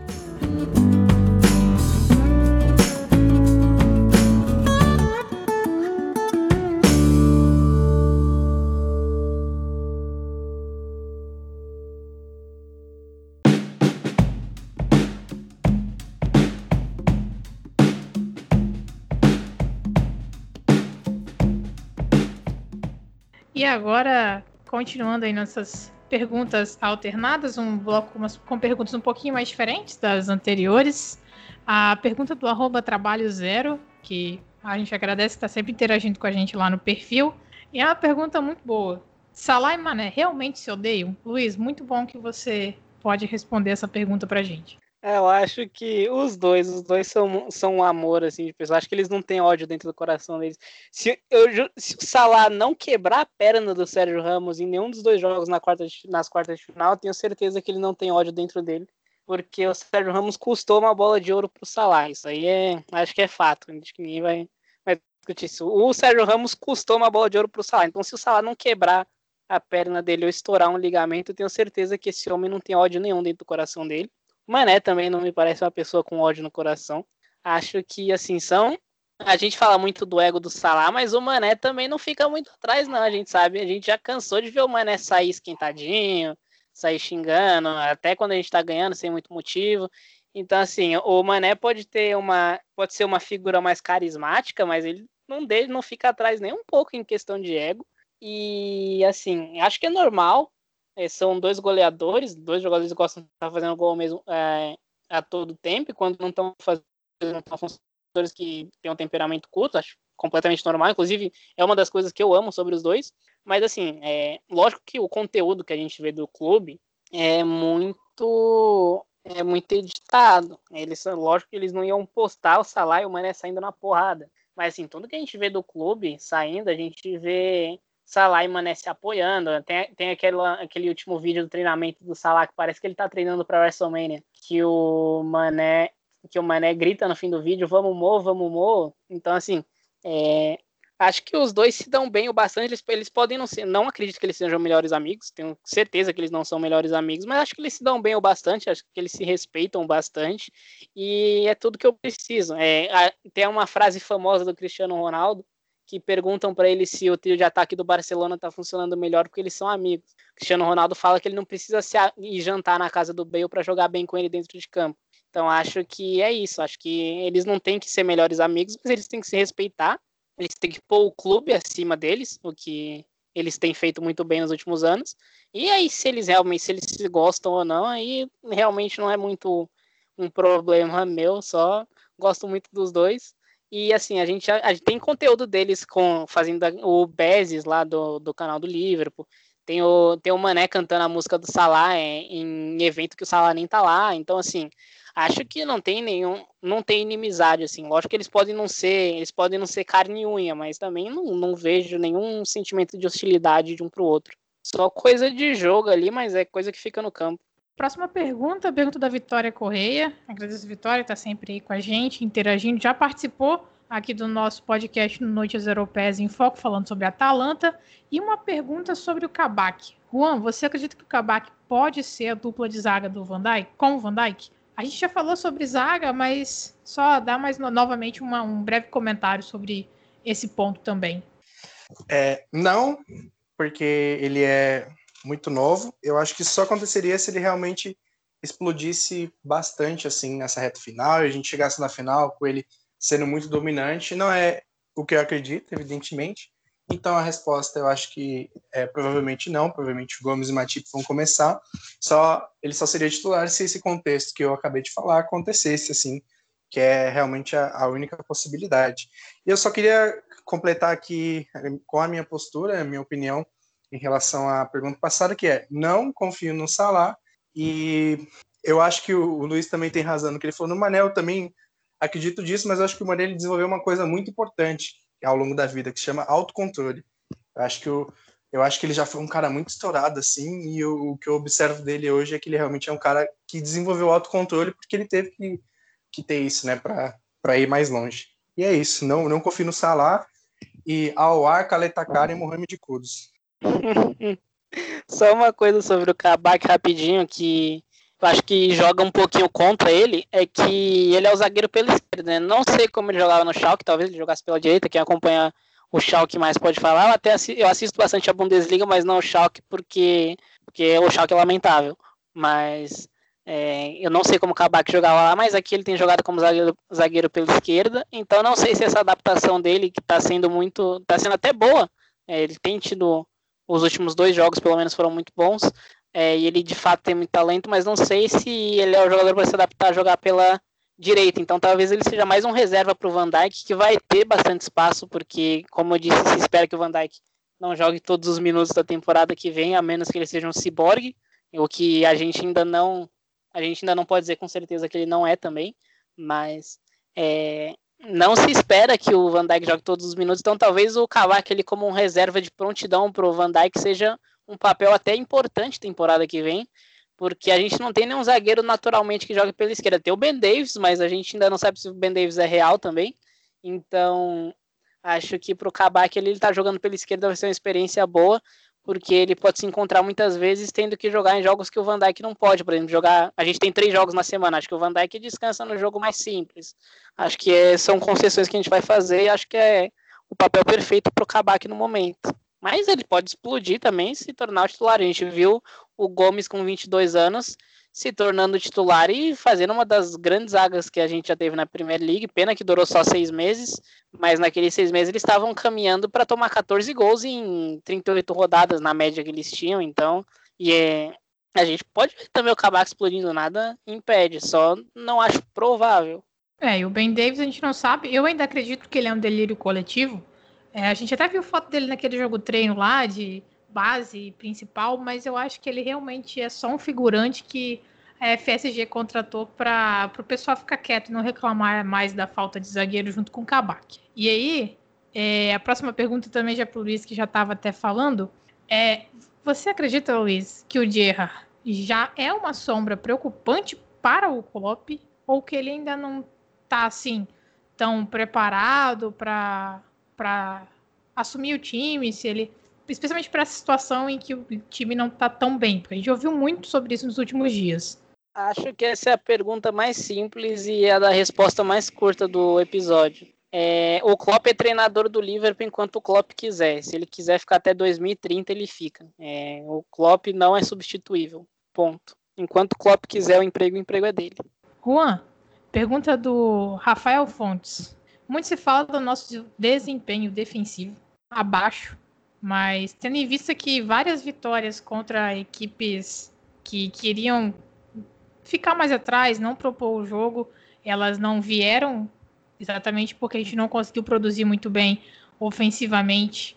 É, você acredita que tá na hora da gente cobrar mais os jogadores do nosso ataque, ao invés de falar tanto assim sobre o desempenho defensivo do time, os problemas defensivos que a gente teve? Grande Rafael Fontes, mais conhecido em Sergipe como DDS, o deus da sabedoria, que odeia o Guardiola porque ele é muito lixo. E, bom, eu gostaria aqui de dizer que sim, a resposta eu acho que é sim, mas eu acho que o, Salah talvez não faça parte dessa cobrança, porque o Salah está tendo uma temporada muito boa, apesar de todas essas dificuldades. Eu acho que ele é o cara que realmente carregou, mas eu acho que essa cobrança é direcionada para o sistema, que não está funcionando muito bem, e aí a gente pode incluir o meio-campo, né? Sistema ofensivo a gente não não fala só dos jogadores do ataque, mas a gente fala de como o meio tem performado também. E a crítica também se direciona ao Firmino, que a gente já falou, mas acho que também a gente poderia direcionar um pouquinho, não muito, mas é só um pouquinho, o Mané. Eu acho que, que os números dele brutos, rasos, eles são um pouquinho inferiores ao da temporada passada. Mas não que eu acho que ele, que ele tá vivendo uma má fase, que é como, por exemplo, é o caso do Firmino, né, que é uma má fase muito escancarada. Eu acho que só que juntando toda a equação, né, ele não tá, não tá sendo um, um fator da mesma forma que ele foi na, na temporada passada. E, bom, eu acho que, que é isso, né? Eu acho que em muitos momentos a gente também perdeu o jogo com o ataque jogando muito bem, perdendo muitos gols, e desse ponto de vista. É, aí não é o sistema que não funcionou, né? Foi individualmente também que, o, que os jogadores ficaram devendo. Então acho que realmente faz todo sentido sim, né? Não é só defesa quem entregou os gols. Teve jogos que a gente tomou 1 a 0 ali, porque ah, também né, não tem como. Você perde tanto gol, você já podia ter feito pelo menos dois. A, bola, a bola pune, né? Como diz o grande Murici. Então, vamos para a próxima pergunta, Luiz. Pergunta do Thiago Natário. Essa é até uma pergunta que, na verdade, vai se estender a todo mundo. É, o Thiago perguntou: queria saber dos apresentadores se lembram o momento que se apaixonaram pelo Liverpool. Eu estava pensando nisso hoje, no dia que ele mandou a pergunta, e tenho uma vaga memória de ter assistido um jogo de sete ou nove gols entre Liverpool e Arsenal quando eu era criança. Me encantei pelo time e pela Premier League. Provavelmente esse jogo que ele está falando ali é aquele que o Arshavin fez quatro, né? Não é uma boa lembrança, mas tudo bem. Então, só para já começar a resposta, eu, eu, a minha resposta é uma das mais clichês possíveis. É, o primeiro jogo que eu assisti de futebol europeu e, do, e obviamente do Liverpool foi a final contra o Milan em Istambul. Então, assim, foi amor à primeira vista, é, aquele sofrimento todo. Não tinha como assistir aquela final como um torcedor neutro e não terminar aquele jogo depois daqueles pênaltis é, sem torcer para o Liverpool. Luiz, pode começar e depois Luan completa a pergunta. Olha, eu queria ter uma história super interessante para contar, mas acho que eu não tenho assim, porque foi meio que natural. É, meu primeiro contato também foi a final de 2005 em Istambul. Eu tinha, só que eu era muito criança, eu tinha seis anos na época. Então, eu, o que eu, eu lembro bastante daquele dia, só que na minha cabeça não fica claro se o que eu lembro daquele dia são lembranças do jogo em si ou são lembranças de tantas vezes que eu já vi esse jogo, é, depois que eu realmente me tornei torcedor do livro, que eu acabei decorando é, algumas passagens do jogo. Então não sei separar o que é lembrança de infância e o que é lembrança de todas as vezes que eu já assisti esse jogo depois disso. Mas assim, é, meu primeiro contato também foi Istambul, daí teve a final do Mundial aqui, que acho que bastante gente assistiu. O Juan deve ter uma lembrança disso também, que a gente sabe que o Juan é São Paulino.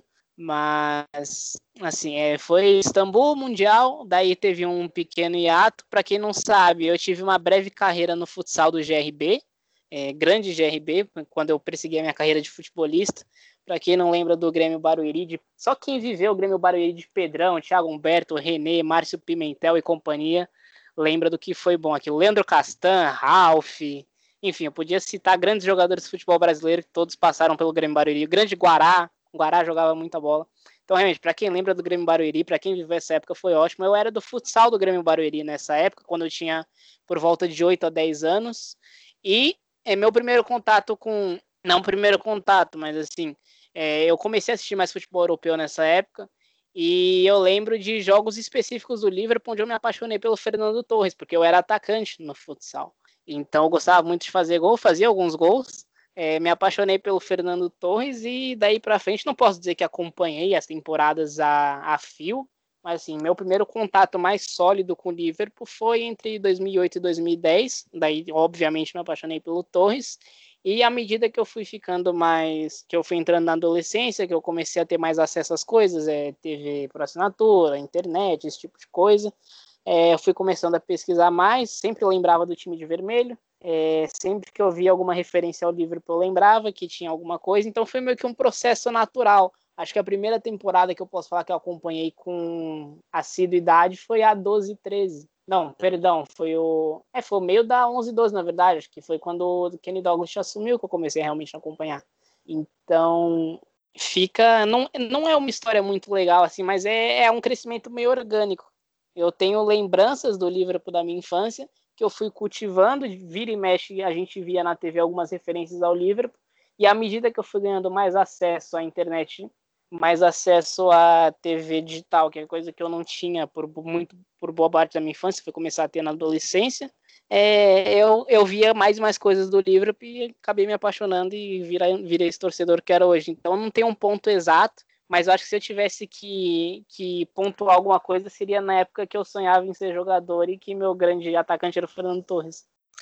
A minha resposta a essa pergunta está resumida em três nomes: Gerard, Fernando Torres e Luiz Soares. Eu acho que eu me encaixo bastante também na, na versão do Luiz, né, de ter um conhecimento orgânico. É, meu primeiro contato com o livro não foi Istambul, mas sim a final do Mundial, ou seja, eu primeiro soube da final do Mundial viu o jogo do Liverpool que ele fez, acho que foi 3 a 0 no time africano ou da Oceania, não me lembro. E eu assisti esse jogo, foi o meu primeiro jogo completo do Liverpool, vi todo assim, estava estudando ali o adversário junto com meu pai.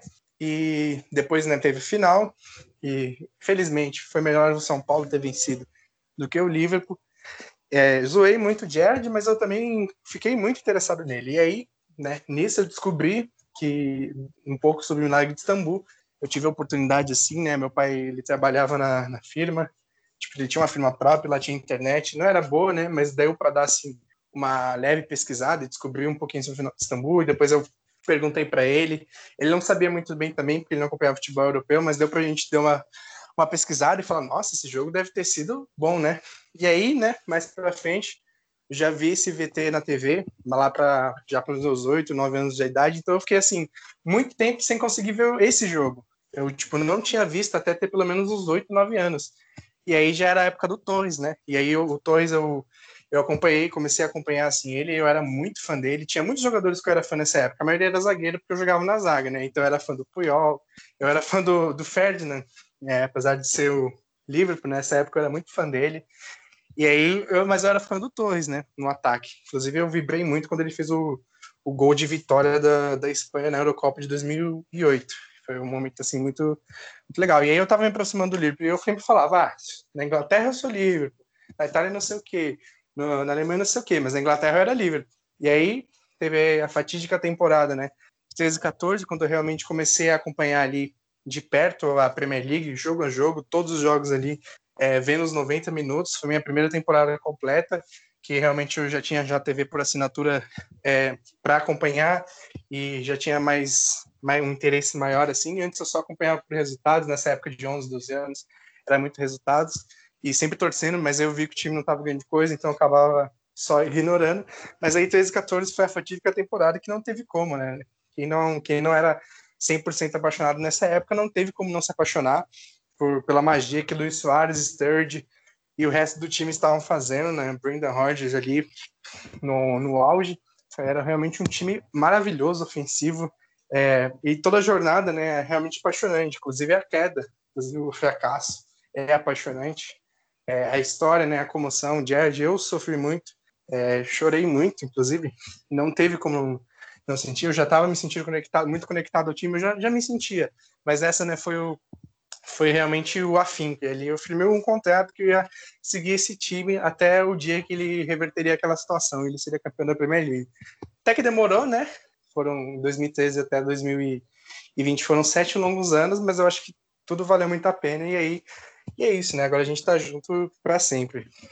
A história do Juan é bem mais cheia de nuances ali. Mas enfim, partindo já para a próxima pergunta, e aí eu acho que é uma pergunta pergunta que tanto o Juan quanto o Luiz também poderiam responder, do arroba Walter Igor. É, tem algum jogador que se encaixe no estilo de jogo do time que vocês amariam ver no Liverpool? O sonho de vocês, basicamente. E um, só tem um ponto aqui nessa questão. Sem o óbvio, tipo Messi. Assim, quem que vocês gostariam? Juan, pode ficar à vontade para começar. Aouar, Kaletakar e Mohamed Kudus eu não, não vou abrir mão, é, mas claro que eu não vou deixar de citar o projeto Mbop 2022, o grande projeto da FSG para guardar tanto dinheiro. Acho que também é um sonho de todo torcedor. Eu prefiro, inclusive, o, o Mbappé do que o Haaland, porque ele seria de graça, né? Mas se fosse por, por valores, eu, eu ficaria meio dividido, assim. Acho que ter um striker como o Haaland, um cara fazedor de gol em qualquer situação também, é muito tentador. Acho que é um talento geracional tão grande quanto o Mbappé, já dá para você reconhecer isso. Então também são dois nomes que eu sonharia, assim, muito. É, eu queria, queria só falar aqui que eu gostaria de ver a Carol também respondendo essa pergunta, porque ela, ela não, não respondeu mais perguntas depois do, do primeiro bloco. Eu queria também saber quem é o, o sonho de jogador dela no Liverpool. Aproveitar que eu fui rápido aqui. O Luiz vai responder primeiro, depois eu respondo, porque eu não parei para pensar. Sinceramente, eu não sei, cara. Não sei. O, o plano dela era fugir do, das perguntas do episódio todo, por isso que eu não tenho nada preparado. Não, senhor. Não, senhor, porque teve pergunta que eu comentei também. Então, não venha jogar o público contra mim. Isso é tudo intriga da oposição. P pode ir, Luiz. É sério, tá? Acho que. Olha, não, longe de mim querer querer cantar de engenheiro de obra pronta agora, mas acho que meu jogador dos sonhos que, que era meio fora do radar, não fora do radar, né? Porque quem assistia a Premier League sabe, mas assim, que, que não era o óbvio, acho que era o Diogo Jota. E que quem me conhece sabe que eu falava do Diogo Jota há bastante tempo já. Então, assim, acho que acho que eu já meio que conquistei meu sonho. É, longe de ser engenheiro de obra pronta, até porque eu já errei uma porrada de coisa também. Eu acho que eu vou errar mais que eu vou acertar aqui pro resto da vida. Mas acho que eu consegui com o Diogo Jota, é o que eu, o que eu imaginava. Então, se eu tivesse que, que escolher alguém, ah, não vou dizer sonho, sonho não, porque sonho é pesado. Mas acho que só para ver se minha teoria tá certa, seria o Dele Alli. Era só para ver se minha teoria estava certa mesmo. Nossa. Se o Klopp conseguir extrair algo dele, mas não, não, não chega a ser um sonho. Acho que o sonho era o Diogo Jota e deu certo.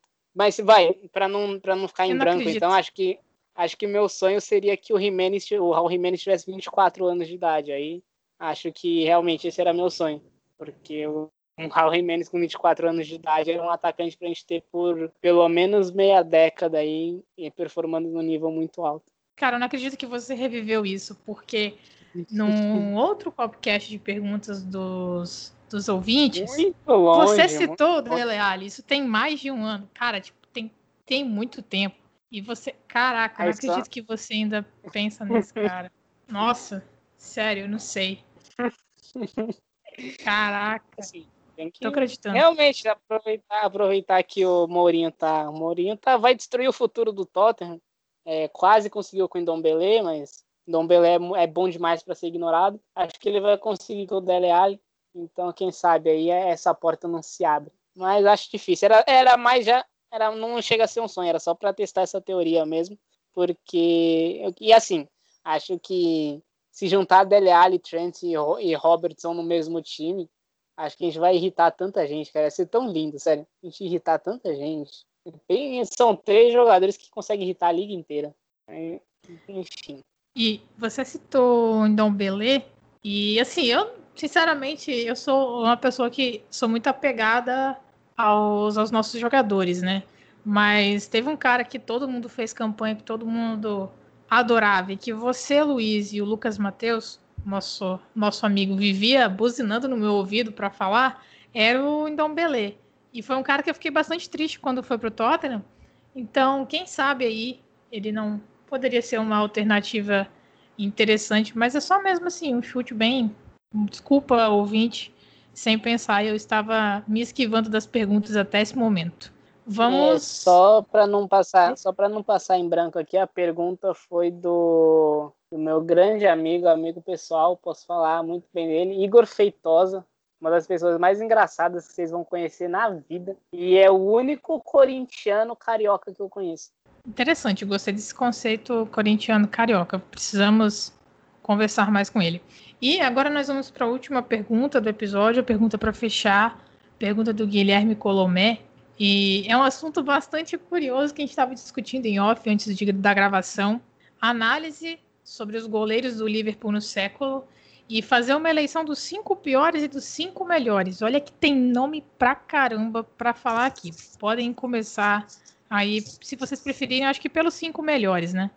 Antes do Luiz falar a nossa lista aí, que a gente até tentou fazer um consenso dela, eu gostaria de dizer que, ó, cuidado com, a, com essa resposta, que o Colomé ele é profissional treinador de goleiros. Então, assim, ele quer um nível de resposta que realmente aí seja bom, porque ele trabalha com isso profissionalmente. Só um off aqui, que é, eu, a Carol, infelizmente, não vai poder atestar isso, mas acho que o Juan vai. não sei, porque o Juan estava meio sumido dos grupos, ele está ocupado com trabalho, a gente entende. Mas para quem não conhece, o Colomé é do grupo do WhatsApp do Liverpool 433. E eu preciso contar essa história ao vivo, porque foi uma das melhores histórias. Acho que durou uma umas duas semanas isso. Foi uma das melhores coisas que já, já aconteceu num, num grupo do WhatsApp que eu tive na vida. É, que, vocês que acompanham o Twitter vão lembrar que saiu uma lista do gol é, nas oitavas de final da Champions League que elencava os favoritos. O Liverpool estava em, sei lá, 14, tinha time tipo Lazio, Borussia Dortmund, Porto na frente do Liverpool. E mandaram essa lista no grupo do 433 uma vez. E a gente começou a discutir essa lista normalmente. Dá risada, né? Não discutir, porque não tinha o que levar a sério. Mas acho que uns cinco minutos depois que acabou a discussão, o Colomé mandou essa mesma lista e, e virou uma piada interna. Tipo, ele, ele mandou essa lista e a gente começava a marcar horário para mandar essa lista todos os dias. Então a gente ficou umas duas semanas, tipo, ah, 11 e 15, não sei quem vai mandar essa lista, e o caralho. E o Colomé é, é a pessoa mais pura do mundo, porque ele não ficou bravo em nenhum momento, ele só deu risada junto com a gente, mas a gente, a gente zoou muito ele por causa disso. E eu acho que o auge dessa história, eu tô contando a história porque, tipo, é, a gente teve muito, muita pergunta do grupo 433 aqui, então eu queria deixar um salve pro grupo do livro 433.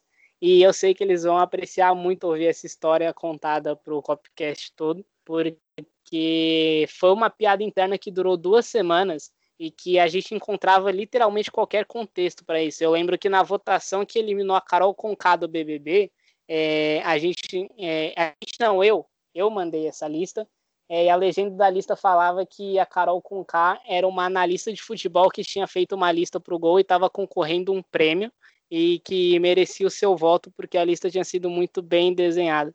Acho que foi, foi, uma, foi a grande piada interna que a gente teve nos últimos três anos de grupos de WhatsApp aí que eu participo do livro. Galera, vocês viram isso aqui? Foi, foi realmente engraçado, né? Discussão de 400 mensagens. Aí o cara, vem cara, e fala, galera, vou, vocês eu viram vou te isso mostrar, aqui? Eu vou te mostrar isso depois. Repetindo. A gente, as mídias do grupo, para você ter uma ideia, se você abrir as mídias do grupo, acho que tinha umas 20 imagens dessa lista. E, tipo, algumas dessas imagens vinha com a lista escrita em cima, tipo, o primeiro lugar, tá ligado? Achava qualquer contexto para enfiar essa lista em algum lugar. E durou duas semanas correndo, 14 dias. Era algo maravilhoso. Mas enfim, voltando para a pergunta aqui, até só para relembrar o ouvinte, porque a gente, a gente tem mais ouvintes aqui, a pergunta era analisar todos os goleiros do Liverpool no século, os cinco piores e os cinco melhores. Acho que os cinco melhores, é... bom, pelo menos os dois primeiros são fáceis, né? Alisson e Pepe Reina. Acho que nenhum ninguém vai discordar aqui, né? Não.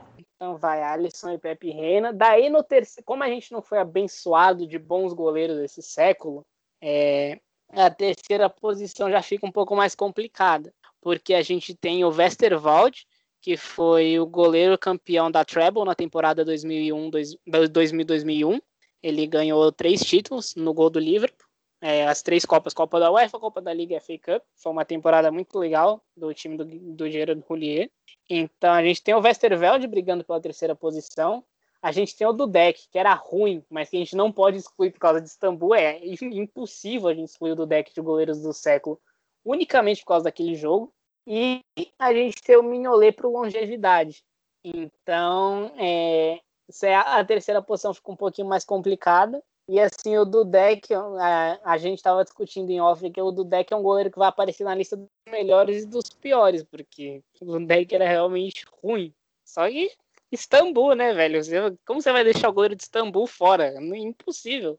A gente estava discutindo sobre isso, inclusive a gente chegou à conclusão de que não há explicação plausível para a defesa dele naquela bola do Shevchenko e por isso, por si só, ele já deveria estar no top 5. Ele é provavelmente um dos figurantes da lista de 5 e ali o primeiro da lista, é, considerando o menos pior da lista de 5, né? E aí depois para os piores tem nome a rodo. Eu acho que se a gente começar a contar, passaria facilmente de 5. Mas ah, quem. Pros piores tem, pros piores tem pra cacete. Nossa senhora. Ó, sincero, acho que os piores a gente dá para discutir aqui. É Adrian, o Bogdan, Brad Jones. Caralho, Pô, mas Brad o Bogdan Jones. é maldade.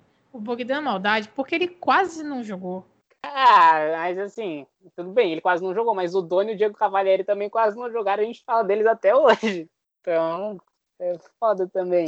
Mas assim, é, o Bogdan, o, o Bogdan que ele tem a favor é que ele ganhou uma disputa de pênaltis pra gente. Mas até aí o Adrian também tem a disputa de pênaltis do Adrian valeu o título. Ah, ele tem o título, né? É, a disputa de pênaltis do Adrian valeu o título. O Bogdan ganhou uma disputa de pênaltis contra o Carlisle United. E tinha... Ai, grandes tempos. Daí a gente tem o Brad Jones, que pulou errado naquele chute do Wayne Rooney. Não, o Brad Jones tem que ter uma lista com certeza. E aí o Dudek já tá ali por vaga cativa, por ser ruim, é. porém ele está na outra também, porque ele fez em alguns momentos absurdos, né? Então, o, é, o cara tem que ser muito mito para figurar nas duas listas. O Carius que dói no meu coração, mas, né, acontece, né? Tá na lista dos piores, a gente não pode fazer nada. E vamos ver quem mais que a gente consegue pensar de ruim. Já deu aqui. cinco, não? Não, deu cinco já, mas vocês querem ranquear? Não, acho que cinco nomes tá bom. Porque, porque se a gente for pegar outros nomes, sei lá, Cavalieri, aí, pô, Doni, vai comer, a gente vai começar a ter nomes assim, ah, Scott Carson, Chris Kirkland. É, vão ser. Nesse, nesse caso do Kirkland, ainda ele teve um pouco mais de número de jogos que a gente chegou a pesquisar, né? Mas assim, a gente não viu também, né? Muito. Posso falar minha lista? Fala, fala. Minha lista é Adrian, Adrian, Adrian San Miguel, e Aliança Miguel de Castillo. Essa é a minha lista. Faltou um, sem querer ser o cara chato, mas faltou um. Faltou aquele goleiro revelado pelo, Re... pelo Betis. Agora, agora sim. Mas então, é, acho que tá beleza. Então, é até difícil a gente ranquear, né? Mas enfim. Acho que tá. Então vamos voltar para os melhores que a gente ficou meio pendente, né? Ficou Alisson Reina, Westerveld, Mignolet e. Do deck. E do deck, isso. Verdade, do deck nas duas, tá certo. Isso sem. A única ordem que a gente concorda é Alisson e Reina, porque depois Só. virou uma bagunça, né? Depois Sim. virou uma bagunça. Enfim, então é isso, basicamente. Mas então é isso, né, gente? Fechamos as nossas perguntas para o episódio de hoje. É, bom, os meninos já fizeram um agradecimento especial ao pessoal do grupo do 433. E eu gostaria novamente de agradecer a todo mundo que enviou as perguntas, fez os pedidos de pauta. A gente sabe que esse episódio de hoje ficou um pouco mais longo que o normal mas a gente quis responder todas as perguntas que vocês fizeram para que todo mundo de fato ouvisse a gente falar o pedido de vocês. A gente é muito grato aos ouvintes que estão sempre dando play para a gente, então a nossa obrigação era responder a todo mundo que teve a boa vontade de ir lá e mandar pergunta. Juan, muito obrigado pela sua participação novamente aí no Copcast. Luiz, também muito obrigado e a gente se vê no próximo episódio, que deve ser o Noites Europeias em Foco, para falar novamente de Champions League. É isso, galera. A gente agradece as perguntas, a gente agradece a audiência. Muito obrigado de novo a todo mundo que mandou pergunta, que interage com a gente. Siga a gente no arroba CopcastLFC. Esse episódio ficou realmente grandinho, mas a gente, a gente buscou mesmo atender todo mundo, é, não pular nada, porque a gente aprecia bastante o pessoal que está com a gente no, nessa caminhada aqui. A gente falou algumas besteiras, né? Teve algumas piadas internas que acho que nem vão, nem vão passar na edição. Se passarem também, acho que a galera vai pular, mas enfim. É, foi um episódio muito legal de gravar. A gente gosta de fazer esses formatos, então se vocês gostam também da, do formato de perguntas e respostas, é, a gente vai a gente vai ver a resposta desse episódio aqui vai tentar trazer mais vezes, principalmente nessas datas FIFA que a gente tem esses intervalos onde o conteúdo fica mais escasso. É, bom, eu gostaria de agradecer também é, a Carol e o Luiz pelo convite, por mais um programa juntos aí, como nos velhos tempos, né, nos tempos áureos. E, bom, eu só gostaria aqui de, de deixar uma recordação que é Awar, Caleta Car e Mohamed Kudus. E para completar, eu queria desejar também uma boa noite especial, mas esse boa noite especial é bastante exclusivo é boa noite não, né? Bom dia, boa tarde, boa noite, mas é bastante exclusivo, que é só para quem tem dois All-Stars no time, ou seja, quem não tem, fica pro próximo boa noite.